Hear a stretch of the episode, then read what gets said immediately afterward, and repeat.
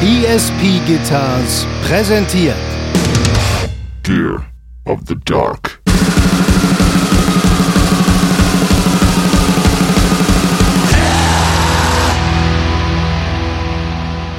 Wir machen Hip-Rock, groovigen Hip-Rock äh, Hi- Hi- Hip-Rock und Hip-Rock für die ganze Familie zum Mitmachen.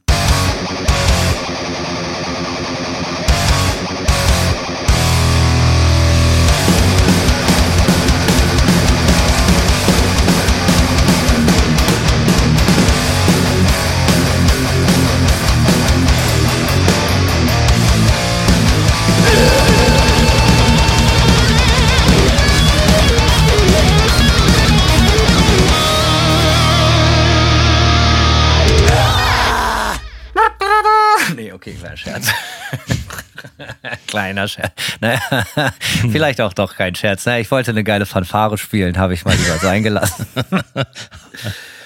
Oh Mann, Simon, da sind wir wieder. Hallo, altes Haus, du.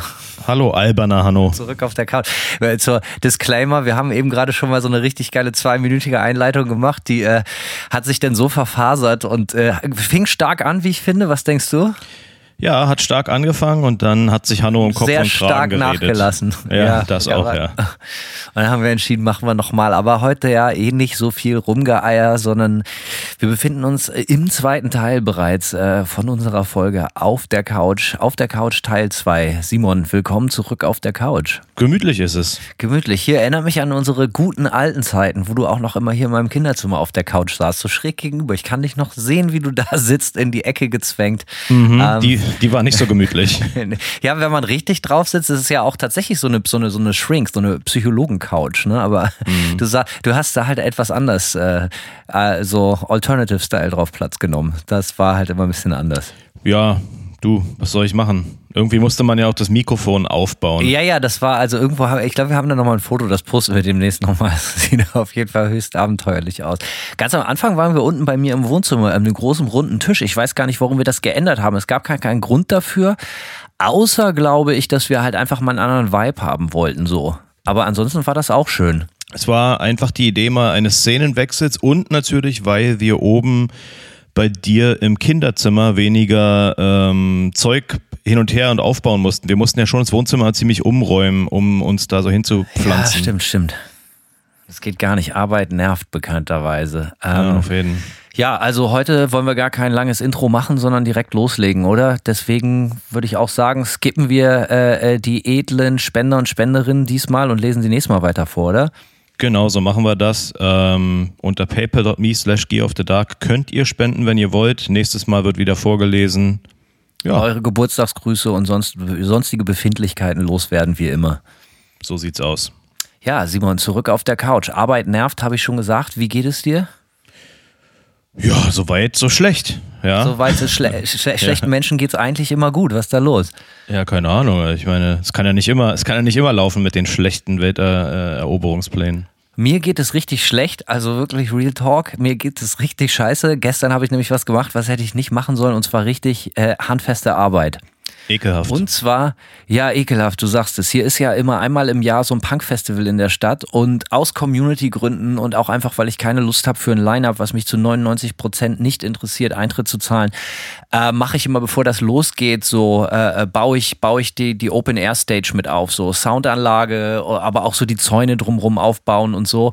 Und irgendwie war die Schicht doppelt so lang wie sonst, äh, als sonst und äh, wir waren auch nur halb so viele Leute und es war doppelt so heiß, also so 30 Grad, Florida Sun, nothing to fuck with, weißt du ja, ne? Und dann kam ich nach Hause nach so neun oder zehn Stunden Arbeit völlig sonnenverbrannt. Und ich bin ja eigentlich einigermaßen an die Sonne gewöhnt, aber man unterschätzt das dann doch immer wieder.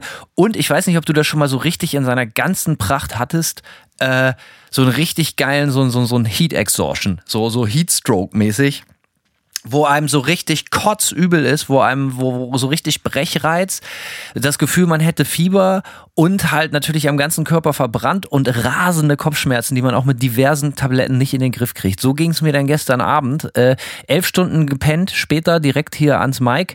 Ich hoffe, ich stehe das einigermaßen durch, aber äh, Kinder, Kinder, Kinder, hütet euch vor ehrlicher Arbeit. Ich sag es euch. Besonders in Florida. Ja, es, es wirklich nothing to fuck with, wie ich gesagt habe. Also die Sonne hat hier schon nochmal eine andere Qualität. Also, das heißt ja, hier in Deutschland scheint die Sonne auch, ja, aber so das ist wirklich, wirklich anstrengend. Und da habe ich natürlich ein großes Maul gehabt, bin ich für bekannt, habe äh, mich wahnsinnig überschätzt und äh, habe dann natürlich dann auch noch so, so strebermäßig, wollte ich dann halt so richtig ranklotzen, damit die ganze Scheiße schnell vorbeigeht.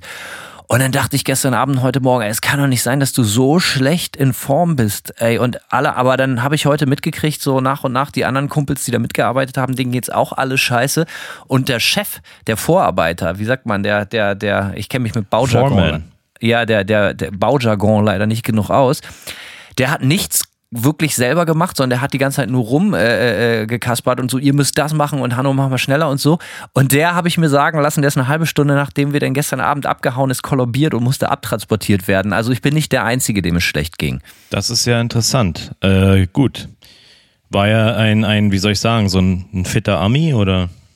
Nee, ja, also, also der war jetzt nicht unfit oder so. Halt so ein schon ein großer Typ jetzt so, aber jetzt nicht unbedingt Arnold. Aber äh, also es war halt einfach zu heftig. Äh, da haben sie sich ganz doll verschätzt. Da hätten sie mir schon mehr mitgeben müssen, jetzt so im Nachhinein, als so ein schäbiges Bändchen für so ein Festival, was mich eigentlich nicht mehr interessiert.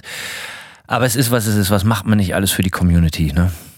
Ja, Hanno, du bist quasi der Heilsbringer der Community, wir wissen das. Ich bin ja. ein guter Mensch, das ist äh, allseits bekannt und dementsprechend äh, machen wir jetzt auch mit einer richtig geilen Folge eines sehr guten Podcasts von zwei super Typen weiter. Richtig, Simon? Genau, Teil 2 auf der Couch. Dann äh, wird schon rumgefummelt, ganz heftig gefummelt, wie immer bei GOTD. Äh, Fummel-Podcast. Fummel. Geil. Oh, geiles Gesabbel am frühen Morgen. Okay, ich ziehe die Frage raus. Was haben wir denn hier mal? Oh, geht. Ah ja, siehst du, das passt doch. Arbeit nervt. Simon, schon mal ans Aufhören gedacht? ja, das ist eine sehr gute Frage, Hanno. Hab ich schon mal ans Aufhören gedacht? Ja. Wann nicht? Wann nicht?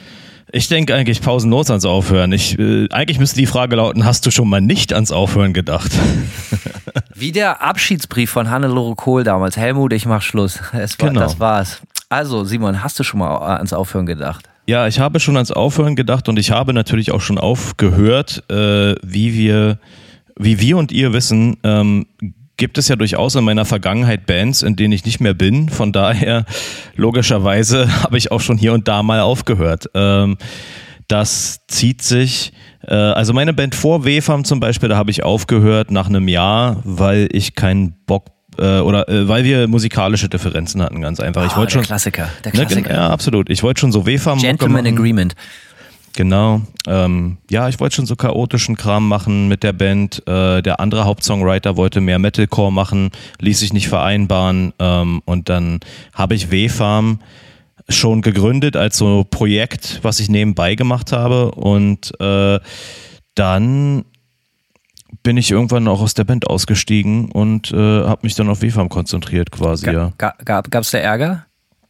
Hm, nicht wirklich, weil wir äh, in der Band, wir hatten so viele Grundsatzdiskussionen darüber. Ja, also weil es immer so war, ich habe dann versucht, Songs zu schreiben und das war dann eben eher so WFAM-mäßig und der andere Songwriter hat dann halt melodische Metalcore-Songs geschrieben. Ähm, und ja, äh, es war einfach, man ist nicht auf einen grünen Zweig gekommen, was soll ich dazu sagen? Also es gab eigentlich gar keinen Ärger, es war einfach nur logisch, dass es so nicht richtig hinhaut. Und ähm, ja, bei WFAM war, äh, war ich auch derjenige, der den, der das Aufhören dann glaube ich, schon so ein bisschen auch forciert hat, muss ich sagen. Äh, wie lange hat das gedauert, bis du dir da deine Entscheidung bewusst war? Ich meine, du hast die, wie lange gab es die Band insgesamt? Sechs, sieben, acht Jahre oder sowas? Ich glaube acht Jahre, ja, von 2000, ich will meinen, Ende 2005 habe ich WFAM gegründet, Anfang 2006 haben wir was aufgenommen, aufgelöst haben wir uns 2013 äh, am 30. Dezember, also ja, acht Jahre. Ähm, wie lange hat es gedauert? Äh, wir haben Ende 2012 unsere letzte Platte rausgebracht, Voyeur, auf die ich auch sehr, sehr stolz bin ähm, und die mir viel bedeutet, auch immer noch. Und äh, dann mussten wir direkt eine Tour absagen, das weiß ich noch. Es gab halt in der Band auch so ein paar Unstimmigkeiten und ähm, unter anderem deswegen mussten wir die Tour auch absagen und dann äh, ist mir das erste Mal der Gedanke gekommen oder habe ich gemerkt, dass das ähm, nicht mehr so richtig der geile Vibe ist und ich auch das Gefühl hatte, dass wir so ein bisschen ähm, alles erzählt hatten. Und dann ähm, haben wir noch eine, eine Tour im Frühjahr 2013 gemacht. Das war, da, also da war mir schon klar, das wird hier unsere letzte Europatour, so im Nightliner und äh, ne, mit so einem Ami, äh, Ami und Kanadier und Europäer Bandpaket, also großes, so ein großes Tour-Package. Ähm, und ich sag mal so, die Tour ist nicht besonders geil gelaufen und äh, mir war das aber relativ wumpe, weil ich das echt schon so ein bisschen bei mir abgespeichert hatte, als ich genieße es jetzt hier nochmal so eine Bustour zu machen und da waren auch Kumpelbands dabei und äh, ich habe das einfach genossen und dann kurz darauf, so im Sommer bei irgendeinem so Weekender oder an so einem Festivalwochenende habe ich dann im Van mal Auf angesprochen. Der Bühne gesagt, nach dem vierten Song, hey Leute, übrigens das ist unsere letzte Show. Genau, auf dem Full Force damals, 2013, habe ich gesagt, ah ja, wie wäre es eigentlich mit aufhören? nee, einfach nicht wie wär's, sondern einfach sagen, ja gut, was mich jetzt interessiert, das sind natürlich äh, biografische Züge jetzt, äh, höchst interessant, aber was ich, mich interessiert ist, was ist so die persönliche ja, was, was geht da, was ist das Kopfkino? W wann kommt der Gedanke das erste Mal, wann klopft der kleine Mann das erste Mal im Kopf an und sagt so, eigentlich kein Bock mehr oder es wäre besser, wenn man aufhört und wie lange dauert es, bis man dann wirklich sagt so, ey Leute, lass mal echt hier jetzt Schluss machen. Und gibt es, und das interessiert mich am meisten, während dieser Phase, wo man sich äh, an den Gedanken des Aufhörens gewöhnt, gibt es da viel vor und zurück? Gibt es da auch noch wieder so Tuschuspanik, wo man denkt so, ey, was ist, wenn ich keine andere Band gründen kann, die vielleicht auch erfolgreich ist? Vielleicht dumme Entscheidung, vielleicht fängt sich das alles wieder oder du weißt, worauf ich hinaus will. Ich muss sagen, ich glaube, ich bin bei solchen Sachen dann relativ konsequent. Also ich hatte auf jeden Fall nicht so ein Auf und Ab, dass ich jetzt sagen würde, na, sollte man doch weitermachen. Ähm, ich glaube, also es gab auf jeden Fall in der Band auch, äh, auch andere, die jetzt nicht mehr so motiviert waren, aus anderen Gründen, aus anderen Motiven. Ähm, und als ich das auch angesprochen habe, dass ich drüber nachdenken oder dass ich eigentlich der Meinung bin, wir sollten die Band Ende des Jahres ähm, auflösen, meinte derjenige auch, ja, ich wäre sowieso ausgestiegen zum Jahresende, zu all unserer Überraschung. Und äh, ja, von daher, keine Ahnung. Also es gab eigentlich nicht viel hin und her für mich. Ich habe, das war, ich sag mal so, der Grundgedanke war, wie gesagt, schon ein Jahr vorher da und dann ist es, es hat sich eigentlich nur schleichend verstärkt, bis ich es dann eben im Sommer 2013 dann auch mal wirklich angesprochen habe vor allen oder es wirklich ausgesprochen habe. Ja, ich kann es gar nicht so genau beschreiben. Also es war einfach ein Gefühl, ja, ein Gefühl, dass das eigentlich so ein bisschen der Ofen aus ist, auch intern. Ja, fanden das denn alle oder gab es da dann halt auch eine Partei oder Parteien, die dann so gedacht haben, so ja, weil das frage ich mich immer, wenn sich so Bands klassisch auflösen. Ich glaube, ich war noch nie bei so einer klassischen Band-Auflösung irgendwie involviert. So, ähm, äh, also das muss doch eigentlich, liegt doch in der Natur der Sache, dass das auch so dann eventuell ist, dass dann auch irgendwie ein oder mehrere Parteien dann da sitzen und sagen, ja, was soll das denn bitte nicht? Und da seid ihr, habt ihr den Arsch auf. Ja, unser Bassist Philipp war auf jeden Fall relativ vehement dagegen.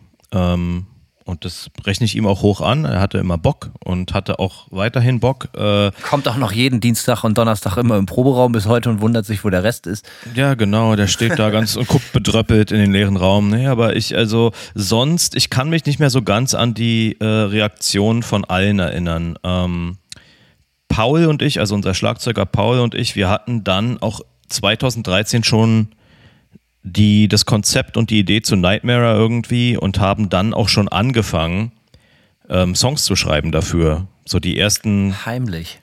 Ja, naja, heimlich oder nicht, ähm, ist ja relativ egal. Aber, äh, aber es war dann so, äh, woraus ich dann schließe, dass Paul und ich uns eigentlich auch relativ einig waren, würde ich jetzt einfach mal sagen. Und dann bleibt ja nur noch Nico und Daniel. Daniel hat, wie gesagt, gesagt, er würde sowieso oder er wäre sowieso ausgestiegen. Nico, denke ich mal, war auch ein bisschen traurig eher. Ähm, aber ja, im Grunde genommen war es jetzt aber auch nicht so, dass der Großteil der Band gesagt hat, nein, wir müssen weitermachen, so, ne? Weil offensichtlich haben wir ja die Band aufgelöst und das ist jetzt nicht, weil ich gesagt habe, dass wir uns auflösen. Also auch, auch wenn ich es sehr eigenartig gefunden hätte, wenn die Band weitergemacht hätte. Ja, das ist meine mich. Frage, Simon, ganz genau. Du hast, du, du hast dir die Band damals, also ich will hier jetzt nichts in den Raum stellen, aber das war, die Band entstand auf deinem Bestreben hin? Ja, und ich war auch das einzige Originalmitglied eigentlich, wenn man so will, denn die Band hat angefangen Ganz am Anfang waren wir drei Leute und wir hatten noch einen anderen Schlagzeuger vor Paul für ein paar, ähm, für ein paar Monate. Und haben und, Funk gespielt. Äh, richtig. Und dann, äh, aber Paul ist relativ früh eingestiegen. Also ich würde, äh, Paul ist schon, Paul ist jetzt kein Gründungsmitglied, aber der war sehr früh dann am Start. Aber äh, aus der Perspektive heraus würde ich sagen, wäre das sehr eigenartig gewesen, wenn dann da jetzt Leute aus der Band gesagt hätten, ähm, wir machen jetzt die Band weiter, das hätte ich auch äh, wirklich komisch gefunden, sage ich mal. Aber hättest du es verhindern können, Schrägstrich wollen, wenn jetzt alle anderen gesagt haben, oh Simon, ja schade, dass, dass, dass du keinen Bock mehr hast, wir machen jetzt weiter. Was wäre dann gewesen? Keine Ahnung, kann ich nicht beantworten. Äh, wäre auch komisch gewesen, glaube ich. Also ich kann mir nicht, ich kann es mir wirklich super schwer vorstellen auch. Und wie gesagt, die Reaktionen waren ja im Endeffekt auch nicht so, dass da vehemente Gegenwehr jetzt äh, bestanden hätte. Wäre so vehemente Gegenwehr gewesen vom Rest der Band, hätte mich der Rest der Band ja vielleicht auch umstimmen können. So, ja, wenn jetzt alle total top motiviert gewesen wären und so weiter und so fort und ich da irgendwas, den, ja, irgendwas falsch gelesen hätte, sozusagen, ähm, hätte ich mich vielleicht auch darüber, dazu überzeugen lassen, weiterzumachen. Aber ähm, dem war einfach nicht so. Also ich glaube, ich hatte da schon relativ okayes Gespür dafür, wie, wie so die Band alles in allem tickt und ähm, ob ja, ob ich damit, also ich, ich dachte nicht, dass ich total auf dem Schlauch stehe mit der, mit der, mit diesem Ansatz. Wenn ich die Frage stelle, hast du schon mal ans Aufhören gedacht, dann ähm, also da meine ich eigentlich eher so grundsätzlich oder meine ich auch grundsätzlich. Ich meine, ich glaube, keiner von uns beiden hat jemals ernsthaft daran gedacht, so mit Musik machen aufzuhören, so mit Gitarre spielen oder, oder irgendwie kreativ sein oder sonst was. Was ich meine, gab es Momente, wo du dir gedacht hast, so, ey, das kann ich mir jetzt aus dem Kopf schlagen oder das will ich mir auch bewusst aus dem Kopf schlagen, irgendwie professionell Musik zu machen oder das so als mein Hauptlebensinhalt zu sehen und mich nur noch darauf zu fokussieren und, und mit allen Höhen und Tiefen und Ängsten und Sorgen und sonst was, dass man sagt so, ey, ich, ich mache lieber was anderes. So, ich kann ja weiter irgendwie Musik machen, aber ich, ich, ich habe keine, also ich, ich will das nicht mehr, dass mein ganzes Leben davon abhängt. Das meine ich so. Weißt du, aufhören, äh, lange Rede, kurzer Sinn, aufhören, eine professionelle, professionelle Karriere anzustreben. Naja, das ist ja bei mir nicht ganz so, äh, so, wie soll ich sagen, eindeutig wie bei dir, ja, also weil mein, weil meine Existenz in diesem Musikdunstkreis äh, immer etwas breiter aufgestellt war oder auch jetzt breiter, breiter aufgestellt ist und ich nie wirklich von der Musik allein oder von meiner Band gelebt habe. Von meiner Band habe ich nie gelebt, sondern immer nur Geld bekommen. Ähm, aber ich kann so viel sagen, dass sagen wir mal, die professionellen Ambitionen habe ich nicht, habe ich nie aufgegeben und auch nicht in Frage gestellt und äh, die bestehen auch noch so. Also ich will schon auf einem professionellen Niveau nach wie vor auch Musik rausbringen und äh, wenn möglich auf diesem Niveau auch äh, dann touren, wenn es sich ermöglicht. So. Ähm, allerdings kann ich halt ganz klar sagen, dass bei noch nie mein ganzes Leben davon abhing, von Musik zu machen. Deswegen kann ich die Frage nur so halb halb beantworten. Und bei dir? Also ich hatte solche Momente schon, wo ich, wo ich, wo ich gedacht habe, ähm, vielleicht tut es mir und meiner Psyche besser, ähm, mich weniger unter Druck zu setzen. Also grundsätzlich habe ich nie daran gedacht. Also ich glaube, das geht auch überhaupt nicht. Also äh, es gibt, ich habe so Leute in meinem Bekanntenkreis, das vielleicht mal so als Anekdote vorweg. Vielleicht hast du solche Freunde und Bekannte auch. Die haben die haben original Jahrzehnte Musik gemacht und haben dann ihre Instrumente verkauft. So, ja, jetzt ist, oder der Verstärker steht ab jetzt auf dem Dachboden oder mein Schlagzeug steht im Keller oder, oder ich, ja, ich mache das jetzt nicht mehr oder ich habe aufgehört, ich, ich mache jetzt nur noch Triathlon oder sowas. So, ne? Das finde ich halt immer richtig, richtig krass und das waren teilweise Musiker, die viel bessere Musiker waren, als ich das heute bin und diese Entscheidung zu treffen, ich hänge das jetzt an den Nagel, weil da frage ich mich, wie groß kann die Leidenschaft gewesen sein? Sowas geht doch nicht einfach weg. So eine Liebe, so eine Liebe zur Sache. So, da bin ich immer wieder erstaunt. Kennst du das auch bei dir im Umfeld? Nee, ich finde es auch erstaunlich, äh, wenn Leute wirklich aufhören und ihre ihre alle ihre Instrumente verkaufen auf einmal und sowas. Also ist schon ist schon crazy auf jeden Fall. Ich meine, ich kann mir schon vorstellen, dass manchmal Leute in, ja, in einem gewissen Alter noch andere Leidenschaften für sich entdecken und vielleicht passen diese Leidenschaften besser zu dem Geg Lebensmodell, äh, in dem die sich dann befinden zu dem Zeitpunkt. Und dann löst es es vielleicht so ein bisschen ab, die Leidenschaft für die Musik. Ich muss aber sagen, mir geht es da genauso wie dir. Ich tue mich auch schwer, mich da rein zu versetzen, wenn Leute wirklich sagen, ich höre jetzt auf, ich habe jetzt keine Ambitionen mehr, auch nicht auf dem Hobbylevel.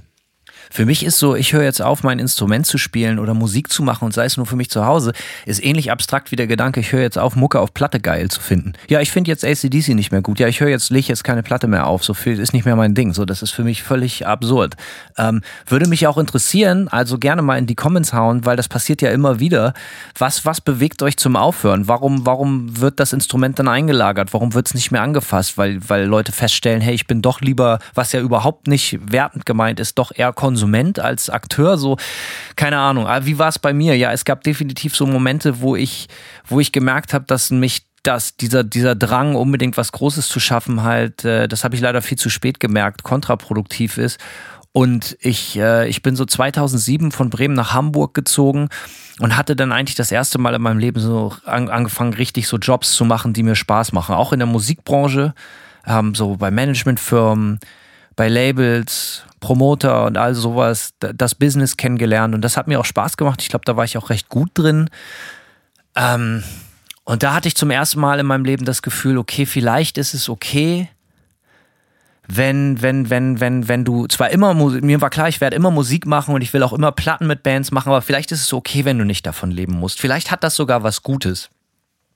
Und das sehe ich auch immer noch so.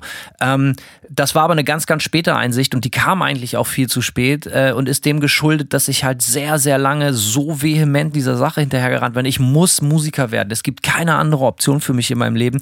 So doll, das habe ich auch schon hier und da immer mal wieder erzählt, dass mir das überhaupt nicht gut tat. So, ne? Also am Schluss hat, also das ging wirklich so weit, bis ich wirklich auch richtig doll depressiv davon geworden bin, weil ich so gemerkt habe, so, ey, ich habe mich so sehr unter Druck gesetzt und irgendwie kann ich das jetzt nicht umsetzen oder die, die Welt ist einfach nicht so oder das Leben, wie ich mir das erhofft habe. Es passiert einfach nicht. Und dann irgendwann, als ich eine andere Aufgabe in meinem Leben gefunden habe, die auch mit Musik zu tun hat und ich merkte so, ey, du kannst trotzdem geile Platten machen und kannst Spaß in Bands haben und kannst auf Tour gehen, ohne dass du jetzt irgendwie darauf angewiesen bist, davon leben zu müssen. Und das war eigentlich eher eine erlösende Erfahrung.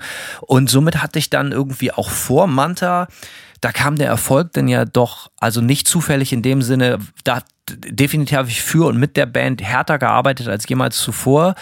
Aber trotzdem konnte das ja keiner ahnen. Also so, ne, das war dementsprechend schon so ein bisschen Überraschung, dass das irgendwann mal Dimensionen annimmt, wo man davon irgendwie seine Miete bezahlen kann. Aber davor hatte ich dann schon meinen Frieden damit gemacht, so ambitionierter, professioneller, aber doch am Ende des Tages, um ein böses Wort zu verwenden, Hobbymusiker zu sein. Das war dann irgendwann für mich auch okay.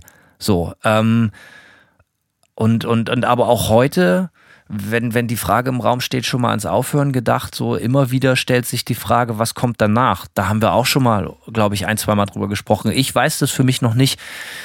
Ich versuche das auch nicht zu stressen, weil meistens passieren die besten Dinge ja sowieso durch Zufall oder eins ergibt das andere und dann einfach mal abwarten. Und solche Erfahrungen wie du, so dass sich Bands aufgelöst haben, äh, dass oder, oder dass man aus einer Band ausgestiegen ist, das habe ich noch nie erlebt. So, ich habe einmal in einer Band gespielt, da wurde ich rausgeworfen, da hatte ich gar nichts mitzureden. so, da ist dann halt klar, so, äh, und habe das auch überhaupt nicht kommen sehen, aber hatte, also ich muss fairerweise sagen, ich hatte auch überhaupt keinen Bock mehr auf die Band, aber irgendwie war ich dann schon überrascht. Hat wahrscheinlich auch was mit dem eigenen Ego zu tun. Ne? Man vertraut ja seinem Ego immer am meisten und das ist nicht immer ganz richtig. Ähm, und äh, ansonsten habe ich mal in einer Band gespielt, da hat sich denn so mehr oder weniger ja, die, die Wege auch so im Privaten getrennt, so nach und nach. Und da war dann so ganz klar, ja, wir treffen uns jetzt nicht hier weiterhin, um in einer Band zu sein. Das war dann auch irgendwie klar. Und die Band, die ich vor Manta hatte, da muss man sagen, da war das auch so, da waren alle schon alt genug, dass jeder auch irgendwie so seinem Leben nachgegangen ist. Und da ist, hat sich das einfach so langsam im Sande verlaufen. Und so ein Gespräch gibt es uns jetzt noch oder nicht mehr, wurde oder musste nie geführt werden. Und als es dann soweit war, dass es auch ganz klar so, ja, Hanno ist jetzt hauptberuflich irgendwie mit Manta unterwegs, da war das dann glaube ich auch klar, so, ähm, aber auch ohne Bad Vibrations oder so. Aber dieses Gefühl, eine Entscheidung zu treffen, ich möchte jetzt aufhören und aus einer Band aussteigen, das gab es so bei mir noch nicht. So, Labarababa. Ja, das ist doch ein Wort. Soll ich mal die nächste Frage ziehen? Ja, zieh die Karte, die, äh, zieh die Frage auf der Karte. raschel, raschel. Dann schauen wir mal. Und zwar, was haben wir denn hier Schönes? Oh, hab ich einen ah, Durst, ja. ey. Ich auch. Äh, wie viel denkst du darüber nach, wie Leute oder Fans deine Musik wahrnehmen? Da muss ich erstmal einen Schluck nehmen hier. Warte mal, ich bin immer noch dehydriert. Und das ist das Krasse, ne? Äh, hier totaler Hitzekoller gestern, aber trotzdem bestimmt irgendwie vier Liter Wasser gesoffen und so auch gegessen. Hilft nichts. Die Sonne, ein unterschätztes Wesen. Ja, Hanno. Ah, jetzt erstmal. Hopper Brinnenkopf, ey. Alkoholfreien Korn trinke ich morgens nur für den Geschmack. Ich will jetzt noch nicht direkt beworfen werden, aber einfach, weil es natürlich Hammer schmeckt. So. ähm, mein, mein, mein, also wenn es mit der Musik nicht mehr klappt, bringe ich alkoholfreien Korn raus, einfach weil es so geil schmeckt. So. Ja, äh, wie, wie, wie, wie denkst du darüber nach, wie Leute deine Musik wahrnehmen? Ähm, also wenn ich Musik schreibe, dann versuche ich natürlich irgendwie, also jetzt in den letzten Jahren habe ich ja auch nur für Manta geschrieben, da ist es mir natürlich schon wichtig, Musik zu machen, die gut ankommt. So, man hat ja auch schon eine etablierte Fanbase. Ähm, da denke ich dann natürlich darüber nach, so, ey, ist das wohl was, was den Leuten gefallen könnte? Ich glaube, jeder, der gänzlich was anderes behauptet, lügt sich auch so ein bisschen in die Tasche. Also natürlich ist es wichtig, dass ich die Mucke geil finde, aber wenn ich die Mucke nicht geil finden würde, dann glaube ich, dass ich die auch gar nicht irgendwie in dem Ausmaß kreieren könnte, dass ich mich hinsetze und davon Demo mache oder das sogar aufnehme oder sonst was. Also das ist ja klar, dass ich das, was ich mache, irgendwie schon geil finde.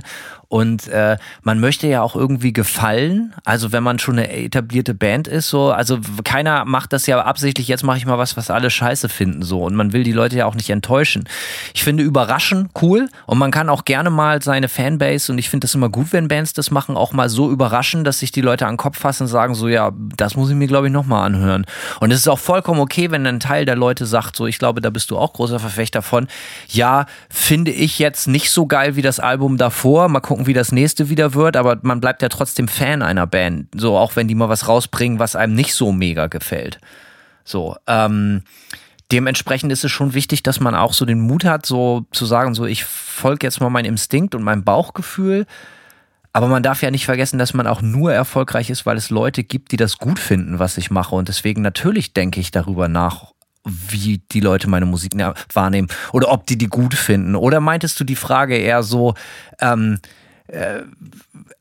ob sie genau das aus den Lyrics rauslesen, was ich mir vorstelle und ob sie die Musik, die Intention genau so verstehen, wie ich das will, weil ganz ehrlich, darüber mache ich mir nicht so mega viel Gedanken. Da bin ich dann eher egoistisch und denke so, hey, das ist hier mein Kunstwerk und ihr könnt das gerne betrachten, bewundern oder auch scheiße finden, aber das ist hier meine Kunst, die mache ich aus meinen Beweggründen. Ich bin ja auch kein, nicht in einer sonderlich politischen Band aktiv oder so. Ich schreibe ja nicht für eine gemeinsame Sache. Da hätte ich auch gar keinen Bock drauf. Nee, ja, ich äh, glaube, ich meinte die Frage relativ neutral. Also ich kann gar nicht sagen, dass ich eins mehr als das andere meinte. Ähm, und eine, ich ein, Nach achso, ein, ein Nachtrag mhm. noch ganz kurz, und dann du bitte so. Ich finde, man kann Vielleicht ist es auch wichtig, die Leute so ein bisschen zu erziehen, die Hörerschaft, dass man versucht auch immer mal irgendwie wieder ein bisschen was wagt, was riskiert oder so, was das Songwriting angeht, damit man sich hier auch den einen oder anderen mal erlauben kann. Wenn man wenn man wirklich nur neun Platten macht, die alle klingen wie die Ramones, dann darf man sich nicht wundern, wenn die Leute bei der zehnten Platte, die dann nach was anderem klingt, sagen so, ja, hast du den Arsch offen? So, ne? Also irgendwie, äh, es liegt ja auch an einem selber, irgendwie spannend zu bleiben. Und, und natürlich, also ich denke da auf jeden Fall viel drüber nach, wie die Leute meine Musik mal, mal annehmen. Beim Aufnehmen, beim Schreiben. Äh, aber ich, wie gesagt, ich bringe eh nicht zu Ende, was ich nicht selber gut finde und ich nicht selber 100% von überzeugt bin. Also bei mir ist es tatsächlich so, dass ich richtig darüber anfange, also erst so richtig anfange darüber nachzudenken, wenn es darum geht, Singles rauszubringen. Ich kann echt nicht sagen, dass ich vorher wirklich viel drüber nachdenke. Ich glaube, für mich ist es so, mich müssen die Riffs einfach irgendwie kicken, wir müssen die Songs irgendwie kicken und wenn die so die bandinterne Quality Control überstehen, dann ist erstmal soweit alles gut. Aber wenn es dann um Singles geht und in welcher Reihenfolge man die rausbringt und so, da fange ich dann echt an, übelst drüber nachzudenken und es aufzuschlüsseln. Äh, für mich auch irgendwie, ja, und versuche irgendwie äh, mich auch in so eine ich meine, man kann da nur scheitern, weil es ist ja äh, hochgradig subjektiv und, und Fans, wie du ja auch schon gesagt hast, sobald du das aus der Hand gibst, äh, die Interpretation dessen, was du tust, ist ja, das nimmt ja jeder anders wahr. Aber man versucht natürlich trotzdem, äh, trotzdem immer so, äh, oder ich versuche dann trotzdem immer irgendwie mich so rein zu versetzen in eine vermeintlich schlaue psychologische Abfolge von Singles. So, ja. Zum Beispiel die Frage, die ich mir mal stelle, ähm, ist, wenn man jetzt einen sehr unorthodoxen Song hat. Ne? Als Künstler ist man dann manchmal versucht zu sagen, so, boah, der Song ist so unorthodox, ich würde eigentlich total gern äh, die Leute schocken mit der ersten Single. Die erste Aha. Single muss der unorthodox. Du hast die Rechnung ohne den Wirt gemacht. Ich, äh, da ist man immer versucht, äh, das zu tun. Und ähm, ich weiß nicht, ob man damit so gut fährt. Oder ich bin sogar relativ sicher, dass man damit nicht so gut fährt. Die wahre Kunst, und das wirst du genauso wissen wie ich, liegt ja dann wahrscheinlich darin, den Leuten ein Format, einen Sound zu geben, den sie irgendwie schon kennen und die neuen Sachen, die man gerne etablieren möchte, irgendwie mit den nachfolgenden Songs auch schon da reinzuflechten und halt einfach anzuteasern. So, also ich denke, das ist halt das Schlauste anstatt zu sagen, so, ey, wir hauen jetzt einen Song raus, der so komplett anders ist als alles, was wir je gemacht haben. Aber man kann es natürlich auch machen. Auch geil. Also ich bewundere das, wenn Bands das so machen. Weil, aber das ist natürlich so ein äh, Schuss ins, Schwarze manchmal. Wie sagt man so, Shot in the Dark. So, du weißt halt nicht, kommt es an oder nicht. Also wir haben äh, auf der neuen Nightmare-Platte auch einen sehr unorthodoxen Song und wir waren total, äh, oder ich sag mal so, es gab in der Band auf jeden Fall Leute, die total erpicht darauf waren, den als erstes rauszuhauen. Aber ich bin, ich glaube da, also das ist auf jeden Fall der Punkt, wo ich ich drüber nachdenke, auch wie die Leute die Sachen wahrnehmen und ich und äh, ja, und dann ich bin dann auch lieber erstmal ein bisschen safe, so den Leuten was Neues zeigen oder was, gänz, was gänzlich unorthodoxes, unorthodoxes kannst du ja im Verlauf der Single äh, Kampagne ja immer noch tun. Ja, ähm, und dann, und dann vielleicht Leute überraschen und den Leuten damit zeigen, so, ah, okay, da ist noch mehr, was wir jetzt überhaupt nicht erwartet haben. Aber damit anzufangen, halte ich, ähm, halte ich auf jeden Fall für schwierig. Und äh, es ist vielleicht auch immer so ein bisschen fast bevormundend oder so, wenn man jetzt meint, man müsste sein, meine, seine Fans herausfordern. Bist du denn jemand lieber, der sich eher darauf freut, so wenn eine Band eine neue Platte macht, ich hoffe, da kommt was, womit ich gar nicht rechne und das darf auch gerne komplett anders sein als das, was ich mir, was ich bisher von der Band kenne? Oder bist du eher so alter Never Change a Winning Team? Ich möchte, ich höre gewisse Bands, um genau das zu bekommen, was ich mir wünsche. Sagen wir mal, ich bin auf jeden Fall cool damit, wenn eine Band sehr konstant in ihrem Style ist, solange es richtig geil ist. Aber ich finde, irgendwann kommt immer der Punkt, wenn sich die Sachen zu sehr anfangen zu wiederholen, wenn du das Gefühl hast, die Band zitiert sich zu oft selber. Das passiert einfach bei einigen Bands. Bands. Äh, und das, ja.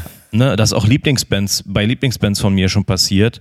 Und äh, das sind dann schon Momente, wo ich mir wünschen würde, die Band würde anfangen, Risiken zu machen äh, oder Risiken äh, einzugehen, größere vielleicht, unorthodoxeres Zeug zu machen. Äh, ich verstehe die, warum es Bands nicht tun, das ist alles klar, aber für mich als Fan, für mich als Fan sage ich mal, ich man kann mich nicht zehn Alben lang mit dem gleichen Style hinhalten. Ich glaube, das funktioniert nicht. Also irgendwann wünsche ich mir schon eine gewisse Evolution auch und, und ein bisschen geschockt zu werden. In diesem Sinne, ich ziehe mal die nächste Frage, wa? Mach das.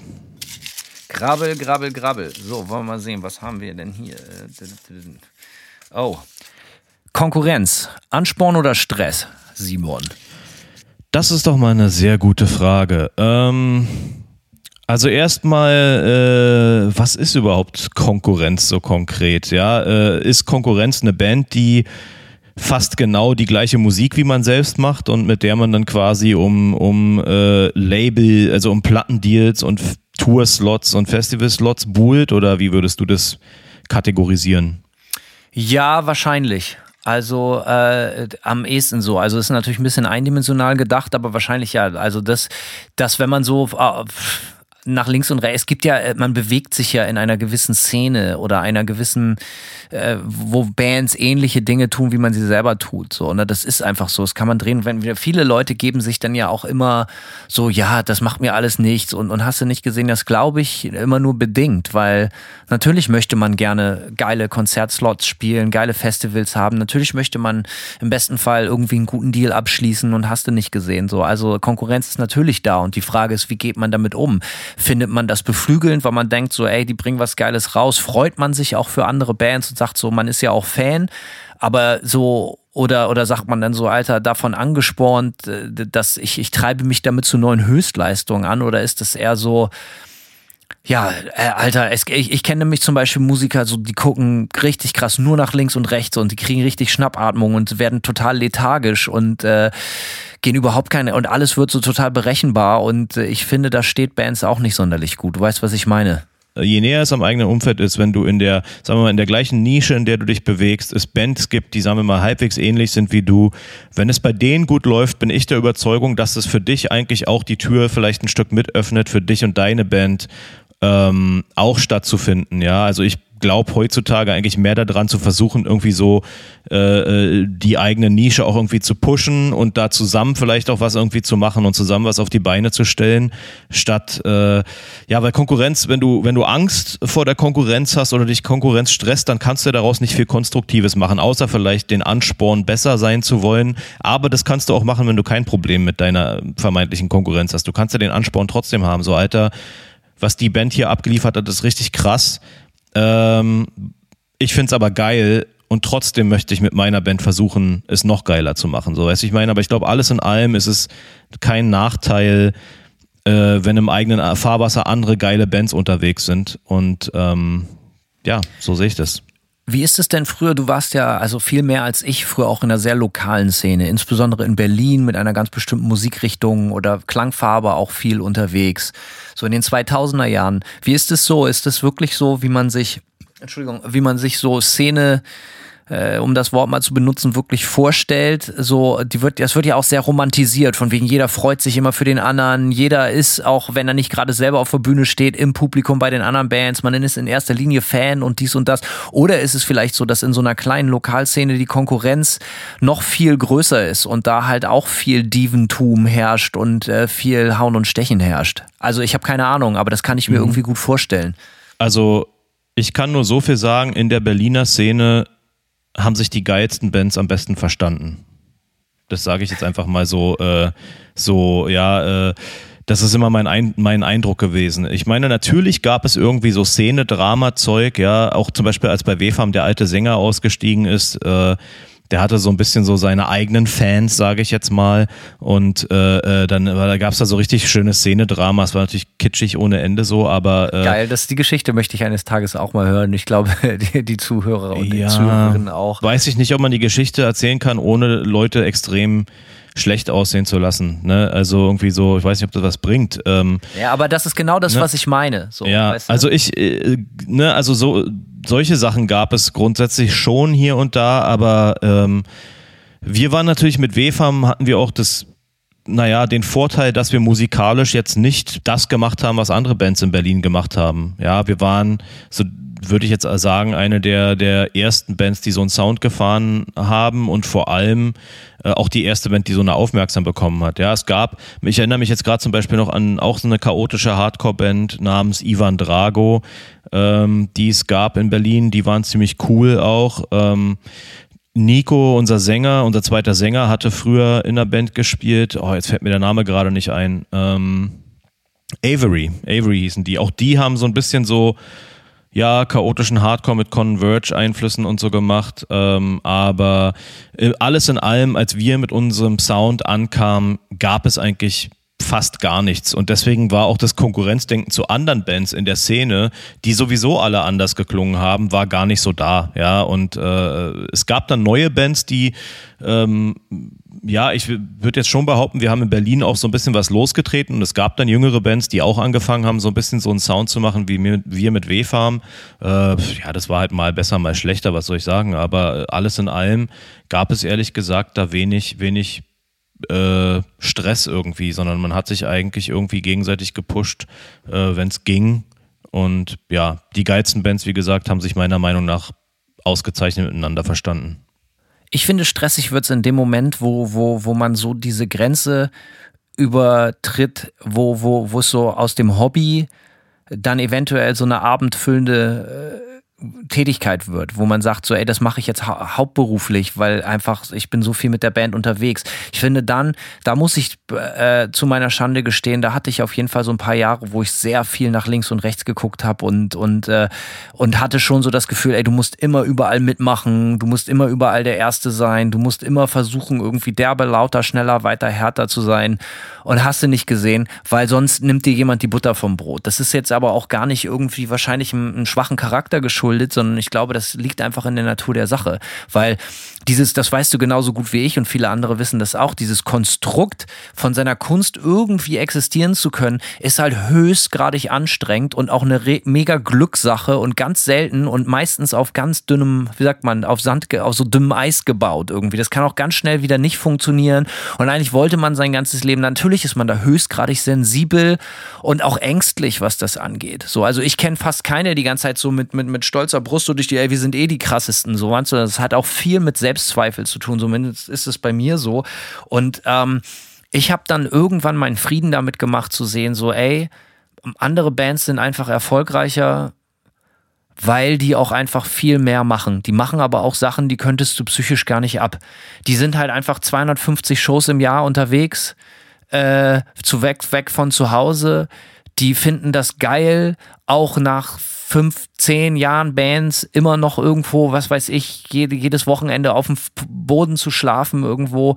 Ähm, die wollen halt immer überall dabei sein, weil die das halt richtig, richtig lieben. Ich habe wirklich Leute in meinem Freundes- und Bekanntenkreis, wenn die von einer sechs Wochen Tour nach Hause kommen, dann kriegen die Depressionen, weil sie das so vermissen.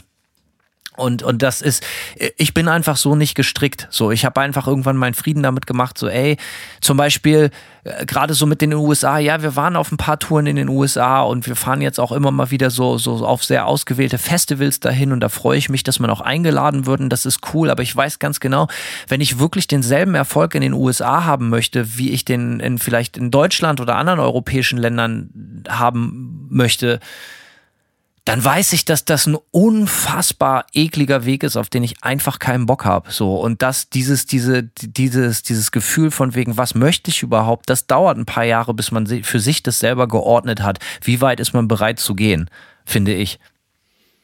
Ja, das äh, da sagst du was Interessantes auch mit dem was du überhaupt aushalten wollen würdest, ja. Äh, genau, dass ich alles will, steht ja völlig außer Frage. Hätte ich gerne alles, natürlich, total super.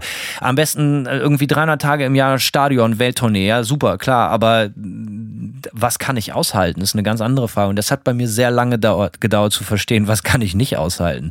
Ja, das äh, ist auch so ein Punkt, da denke ich auch oft drüber nach, weil manchmal, wie gesagt, äh, manchmal ertappt man sich schon, wo man sich denkt, so Alter, äh, krass, wieso hat Band XY warum sind die so viel unterwegs und warum bin ich nicht so viel unterwegs? Aber gleichzeitig, genau. ne, aber gleichzeitig denke ich mir auch oft so, Alter, ganz ehrlich, wenn ich im Jahr 140 Shows spielen müsste ähm, und ja, eigentlich trotzdem irgendwie so auf meinem Level rumstagniere. Ich weiß nicht, äh, also ich stelle mir das einfach auch nicht wirklich erfüllend vor. Ich glaube, heutzutage wäre für mich ein Modus entspannter, wo ich zwischen ein und dreimal im Jahr überhaupt auf Tour gehe und ansonsten nicht. So, ja. Also ich glaube, also diesen, diesen, diesen Neid aufs krass viel Touren zum Beispiel, den habe ich schon vor einigen Jahren abgelegt. Und nicht, nicht Neid nur, sondern auch diesen, dieses Bedürfnis. Wir haben mit WFAM früher auch äh, mehrere Jahre in Folge über 100 Shows im Jahr gespielt, so. Ähm, und ja, das, äh, darauf hätte ich heutzutage, glaube ich, keinen Bock mehr so. Ja, das kann ich mir einfach nicht vorstellen. Ich, Aber trotzdem, ja um das hier auch abzuschließen. Und trotzdem guckt man natürlich irgendwie auf die sogenannte Konkurrenz und denkt sich immer, oh, die sind ja schon wieder unterwegs. Und ich habe manchmal, um ganz ehrlich zu sein, immer noch so ein bisschen dieses Gefühl, mhm von so einer Bringschuld, die dann kommt. So, dass ich das, es hat gar nichts mit Konkurrenz zu tun, sondern es ist dann eher so von wegen so, ich fühle mich dann schlecht, weil ich mir dann faul vorkomme und denke, ich mache zu wenig. Vielleicht trifft es das eher. Ich habe so, ich kriege dann eher ein schlechtes, so schlechte Vibes, weil ich denke so, ey, ey, den sei alles auf dieser Welt gegönnt, darum geht's gar nicht. Aber ich denke dann so, ey, oh, Alter, und du sitzt hier wieder nur rum, weil du, weil du, weil du keine Lust hast oder weil du auch nicht kannst so und, und nicht willst und irgendwie keinen Bock oder sonst was. Und da kriege ich dann, äh, da muss ich dann manchmal so Kämpfe mit mir auskämpfen.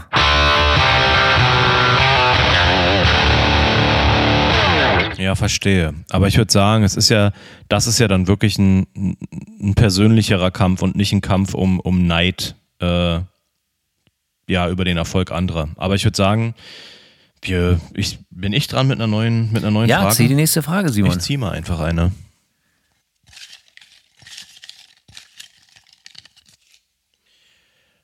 So, aus der Schüssel in die Hand. Und ich meine damit nicht die Kloschüssel. wow. ähm, und zwar, was hast du aus den vergangenen Jahren als Musiker gelernt, dass du jetzt besser machst oder in Zukunft besser machen willst? Boah. Also, äh, das sind ja Fragen. Ähm, Soll ich anfangen? Ähm, ja, genau, das wäre doch mal was, Simon. Fang du doch mal an, bitte. Ich muss, glaube ich, die Frage erstmal so ein bisschen sacken lassen. Bei WFAM war das so, gerade am Anfang, wir hatten so eine Bandkultur und ich denke, das ging vielen so, die eigentlich ziemlich toxisch war, weil wir uns immer gegenseitig aufgezogen haben und es herrschte ein rauer Ton und äh, da waren wir dann irgendwie auch noch stolz drauf so.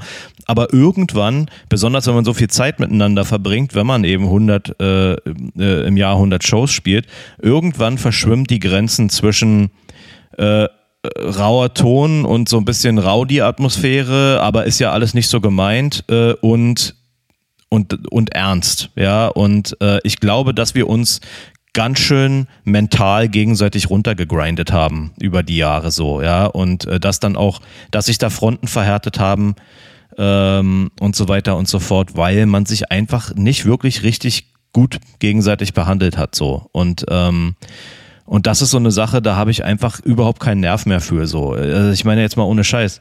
Ähm, ich gehe ja auch auf die 40 zu. Was soll ich mit einer Band machen, wenn das nicht ein, wenn das nicht Spaß macht so und wenn ich nicht mit den Leuten wirklich wirklich gut auskomme? Warum sollte ich meine Zeit damit verbringen, in der Band zu spielen, äh, wenn die ganze Zeit Stress ist so oder oder die Stimmung angespannt so? Und das ist genau das Ding so. Die Stimmung äh, würde ich sagen war dann auch oft angespannt und ich kann auch sagen, dass wir gleichzeitig so, dass sich dann auch in der Band Dynamiken entwickelt haben, ähm, die auch positiv waren, so, ja, und wo man sich so ein bisschen abgeregt hat, vielleicht über die Jahre und ein bisschen entspannter geworden ist, aber, aber alles in allem habe ich das Gefühl, dass, dass es doch, sagen wir mal, dass es, dass es schon ein relativ toxisches Verhältnis war irgendwie und dass man sich dann da so reingeritten hat und auch nicht mehr so ganz wieder rausgekommen ist. So. Und ich, das ist für mich einfach kein Zustand, in einer Band zu sein. Und das ist das, was ich gelernt habe und was ich auf jeden Fall nicht nochmal machen würde, freiwillig so. Ja, das kann ich verstehen. Das klingt auf jeden Fall sehr, sehr anstrengend. Und ich glaube, umso jünger man ist, umso, und ich glaube auch, umso mehr man ist, ne, das ist dann halt doch irgendwie am Ende des Tages eine, eine Gruppe von fünf Jungs. Das hat dann natürlich oft schnell so Fußball, äh, äh, Atmo, so, ne? Also ich, ich glaube, da kann jetzt auch gar keiner irgendwie im Speziellen was für, sondern äh, das ist halt, glaube ich, umso jünger man ist, umso schneller passiert sowas auch. Und umso älter man wird, umso weniger teilt man vielleicht aus oder ist auch bereit einzustecken. Da würde das gar nicht irgendwie auf so ein Klima treffen, wo sich sowas dann über Jahre hin entwickeln kann. Ähm, aber interessant, dass du das sagst, habe ich so noch nicht drüber nachgedacht und ist natürlich viel Wahres dran. Ähm, ich glaube, ich würde ich, ich glaube, ich würde das versuchen, aber ich bin auch ganz ehrlich, ich weiß nicht, ob ich das könnte. Wenn ich jetzt zum Beispiel sage, ich würde versuchen, meine eigenen Qualitätsansprüche und Ansprüche an mich selber nicht versuche, auf andere zu projizieren. Ähm, das ist nämlich auch oft schwierig, weil Leute sind halt sehr, sehr unterschiedlich und Leute haben eine andere Art und Weise, wie sie mit Stress zum Beispiel umgehen oder auch mit Arbeitsherausforderungen und solche Sachen. Und ich denke manchmal nur, weil ich Sachen ertragen kann, können andere das auch.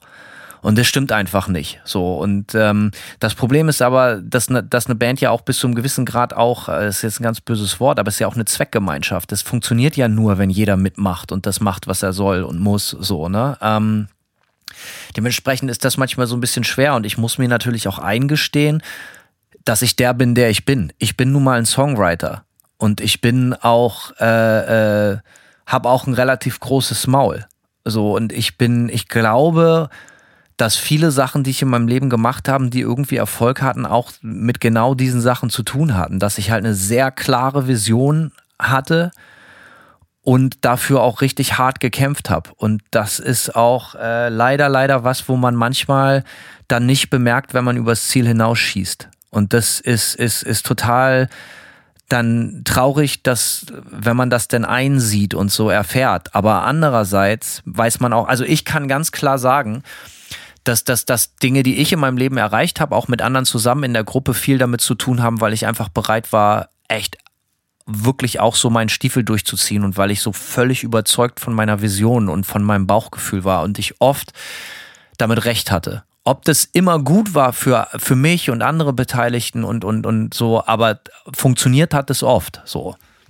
Aber gibt es einen Weg, wie äh, du es besser machen kannst? Das ist ja im Grunde genommen auch ein bisschen ja. die Frage. Wie kannst du wie kannst du quasi äh, überzeugt davon sein, dass der Weg, der dir vorschwebt, der richtige ist, ohne, sagen wir mal, Leute zu verschleißen oder, oder, oder eine Atmosphäre zu schaffen, die vielleicht zu stressig ist, weißt du, wie ich meine? Also alles steht und fällt mit Kommunikation, ganz klar. So, ne, du musst natürlich über alles reden. Ähm, aber dann wiederum steht es, also ich glaube, man kann sich das auch nur bis zu einem gewissen Grad schönreden. Entweder also ich, äh, also wie soll ich sagen so? Also man kann ja nicht sagen so, ja, stell mal vor, du hast eine, stell dir mal folgendes Szenario vor, Simon, du hast eine total geile Idee und du bist dir 100% sicher, das funktioniert und das neue Album muss so und so klingen und du hast auch schon die Song, Song, äh, Songs geschrieben und das ist total viel Arbeit und das wird dich jetzt auch ein halbes Jahr hier richtig, richtig stressig. Aber du weißt, dass dass dass das äh, und dann kommen aber deine Bandkollegen oder so und, und sagen so, ja, das ist aber keine Ahnung, äh, was willst du denn dann machen? So, weißt du, willst du dann von deiner eigenen Idee, obwohl du weißt, es ist der vermeintlich richtige Weg, zurückweichen? So, ähm, für, um des Klimas willen? So, das weißt du, worauf ich hinaus will. Das ist halt auch eine total schwierige Situation, finde ich. Nee, natürlich nicht. Nee, also das ist natürlich klar. Ich hatte diese Situation auch schon äh, im Bandbereich und auch bei, bei WFARM, aber äh, aber da hat es halt eher Einzelne betroffen, ja. Also ich sag mal, es, es ist eigentlich genau das, was du beschrieben hast. Es gab ein Albumkonzept, es gab ein Textkonzept, es gab geschriebene Songs und es wurde der Band vorgestellt und ich glaube, ein oder zwei Leute die kreativ sich sonst überhaupt gar nicht eingebracht haben, haben halt gesagt, dass sie jetzt nicht so beeindruckt sind davon, so, ne? Ähm, und das habe ich dann natürlich auch nicht wirklich angenommen, weil ich mir einen Haufen Arbeit gemacht habe. Ähm, aber ich glaube, der Großteil, drei von uns waren halt äh, aber cool mit dem Konzept so und dann hat sozusagen die, die Mehrheit sowieso gewonnen. Aber ich sag mal, dieses, äh, ich habe da auch natürlich, kann ich ganz klar sagen, da habe ich die Realisation gehabt, dass ich auf jeden Fall nicht danach frage, kreativ sein zu dürfen bei Leuten, die kreativ sich nicht einbringen. So, weil das ist natürlich, wenn das der Fall ist, so dann hat man natürlich, dann hat man ein Problem. Da kann man auch nicht zugunsten des Klimas oder um, um jeden happy zu machen, kann man natürlich nicht äh, komplett, äh, wie soll ich sagen, äh, sich verbiegen lassen oder oder oder äh, sich was ausreden lassen, weißt du, wie ich meine? Ich habe das Glück, dass ich in einer Band spiele, wo, wo, wo mir der andere Teil der Band, was das Kreative betrifft, eigentlich nahezu blind vertraut. So, ne, wenn Irinsch und ich zum Beispiel Mucke machen, so, der wird natürlich immer gefragt, wie findest du das? Und wenn er Sachen scheiße findet, dann passieren die natürlich auch nicht, weil es ist ja am Ende des Tages immer noch eine Demokratie und ich will auch nicht Lieder spielen, von denen ich weiß, dass die andere Hälfte der, der, der Band die nicht gut findet. Das wäre ja totaler Schwachsinn. So. Und das passiert auch. Es sagt, ja, das ist nicht so stark, Hanno. So, ne? Dann knirscht man mit etwas mit den Zähnen. Aber gut, musste was anderes ran schaffen. So. Aber da habe ich natürlich großes Glück. Und ich war auch noch nie. Ja, keine Ahnung. Ich war noch nie, äh, eigentlich war ich immer in Bands, wo ich so ganz klar auch die kreative Richtung vorgegeben habe. Das muss ich ganz klar sagen. Weißt du, vielleicht, äh, das, deswegen ist das für mich auch schwer zu beurteilen. Und ich könnte jetzt natürlich geläutert sagen, so, ja, ich möchte ein besserer Teamplayer sein und so. Ich muss aber auch ganz klar da sagen, dass die Bands, in denen ich gespielt habe, nicht den Sound, das Look and Feel und den vermeintlichen Erfolg gehabt hätten, hätte ich einfach gesagt, so, ja, ich vertraue meiner eigenen Vision und meiner eigenen Besessenheit hier einfach nicht, sondern mal sehen, was sonst so sich einfach entwickelt. Also ich hatte, ne, das hätte ich, könnte ich jetzt natürlich auch behaupten, es klingt natürlich ein bisschen schöner, aber dann wäre auch vieles nicht zustande gekommen, glaube ich. Ja, also da kann ich, also ich bin in einer ähnlichen Position. Ich habe in meinen Bands, ich war in meinen Bands auch in der Regel, sagen wir mal, die kreative Triebfeder irgendwie oder ich habe die Bands auch gegründet mit einer gewissen musikalischen Vision oder so. Ähm, ja, kein Plan, jetzt habe ich den Faden verloren. Schade eigentlich. Manchmal wünsche ich mir aber irgendwie äh, schon in einer Band zu sein, wo ich einfach nur so Söldner bin. Eine Band, die ich persönlich total geil finde, wo ich total überzeugt von bin und Alter, ich muss nur mein Instrument spielen. Ich habe auch gar keinen Bock zu singen oder so, sondern ich möchte einfach nur auf der Bühne abgehen und am Rad drehen. Das fände ich am allergeilsten. So, das möchte ich auch gerne mal machen. Ja, ich glaube, das habe ich auch schon ab und an mal zitiert. Also Bassist in einer Hardcore-Punk-Band zu sein, wäre für mich ein Riesenspaßfaktor. Äh, da muss ich auch nicht kreativ mitwirken, wenn ich die Band geil finde, ist alles gut.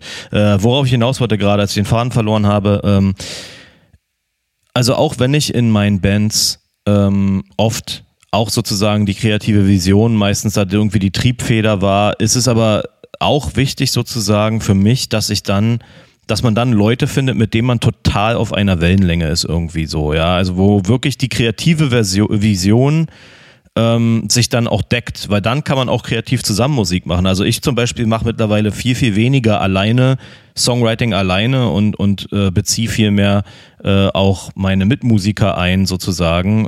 Und weil ich alleine gar nicht mehr gar nicht mehr so viel Spaß habe Musik da, äh, zu schreiben irgendwie. Und äh, aber dann ist es natürlich wichtig dass man auf einer Wellenlänge ist dass man sich ja dass man sich extrem einig ist darüber was für Musik man überhaupt machen will. Und dann und dass äh, die anderen auf deinem Level halt auch wirklich was dazu beitragen das ist natürlich auch total wichtig so, absolut ne? ja ähm, eine Sache, die vielleicht noch, die so ein bisschen äh, simpler ist, so was ich gelernt habe, äh, und das passt vielleicht so ein bisschen auch zu der Konkurrenzfrage vorweg. Ähm, ich glaube, ich würde versuchen, weniger Angst haben, auch mal Nein zu sagen.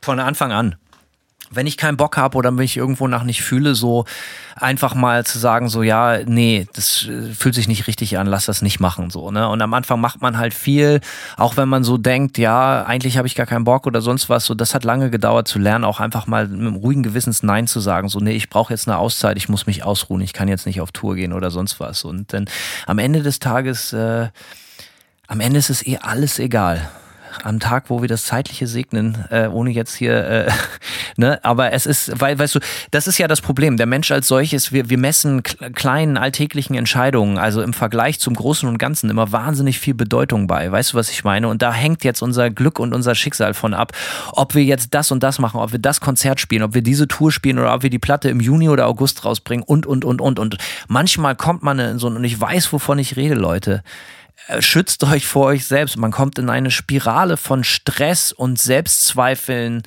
die einem wirklich nicht gut tun. Und am Ende des Tages versucht das Große und Ganze zu sehen. Es ist einfach überhaupt, es ist fast nichts wichtig. So, ne? Und äh, das merke ich immer wieder in den Momenten, wo es mir am schlechtesten geht. So, und ich würde mir wünschen, diese er Erkenntnis auch zu haben in Momenten, wo es mir eigentlich gut geht und wo ich nicht an die Grenzen meines eigenen Daseins getrieben werde. Von mir selbst. Ja, gutes Schlusswort. Nächste Frage würde ich sagen. Bin ich dran? Mhm. Alles klar, dann wollen wir mal. Das bereue ich am meisten. Das ist eine These. Das bereue ich am meisten. Also, Simon, was bereust du am meisten? Eieiei. Ei, ei. Also worauf bezieht sich das denn jetzt so? Auf wahrscheinlich schon so auf irgendwie dein kreatives Schaffen, würde ich jetzt behaupten, oder? Aber gerne auch mit ein, zwei persönlichen Anekdoten. Lass die Leute den Menschen hinter äh, Simon sehen.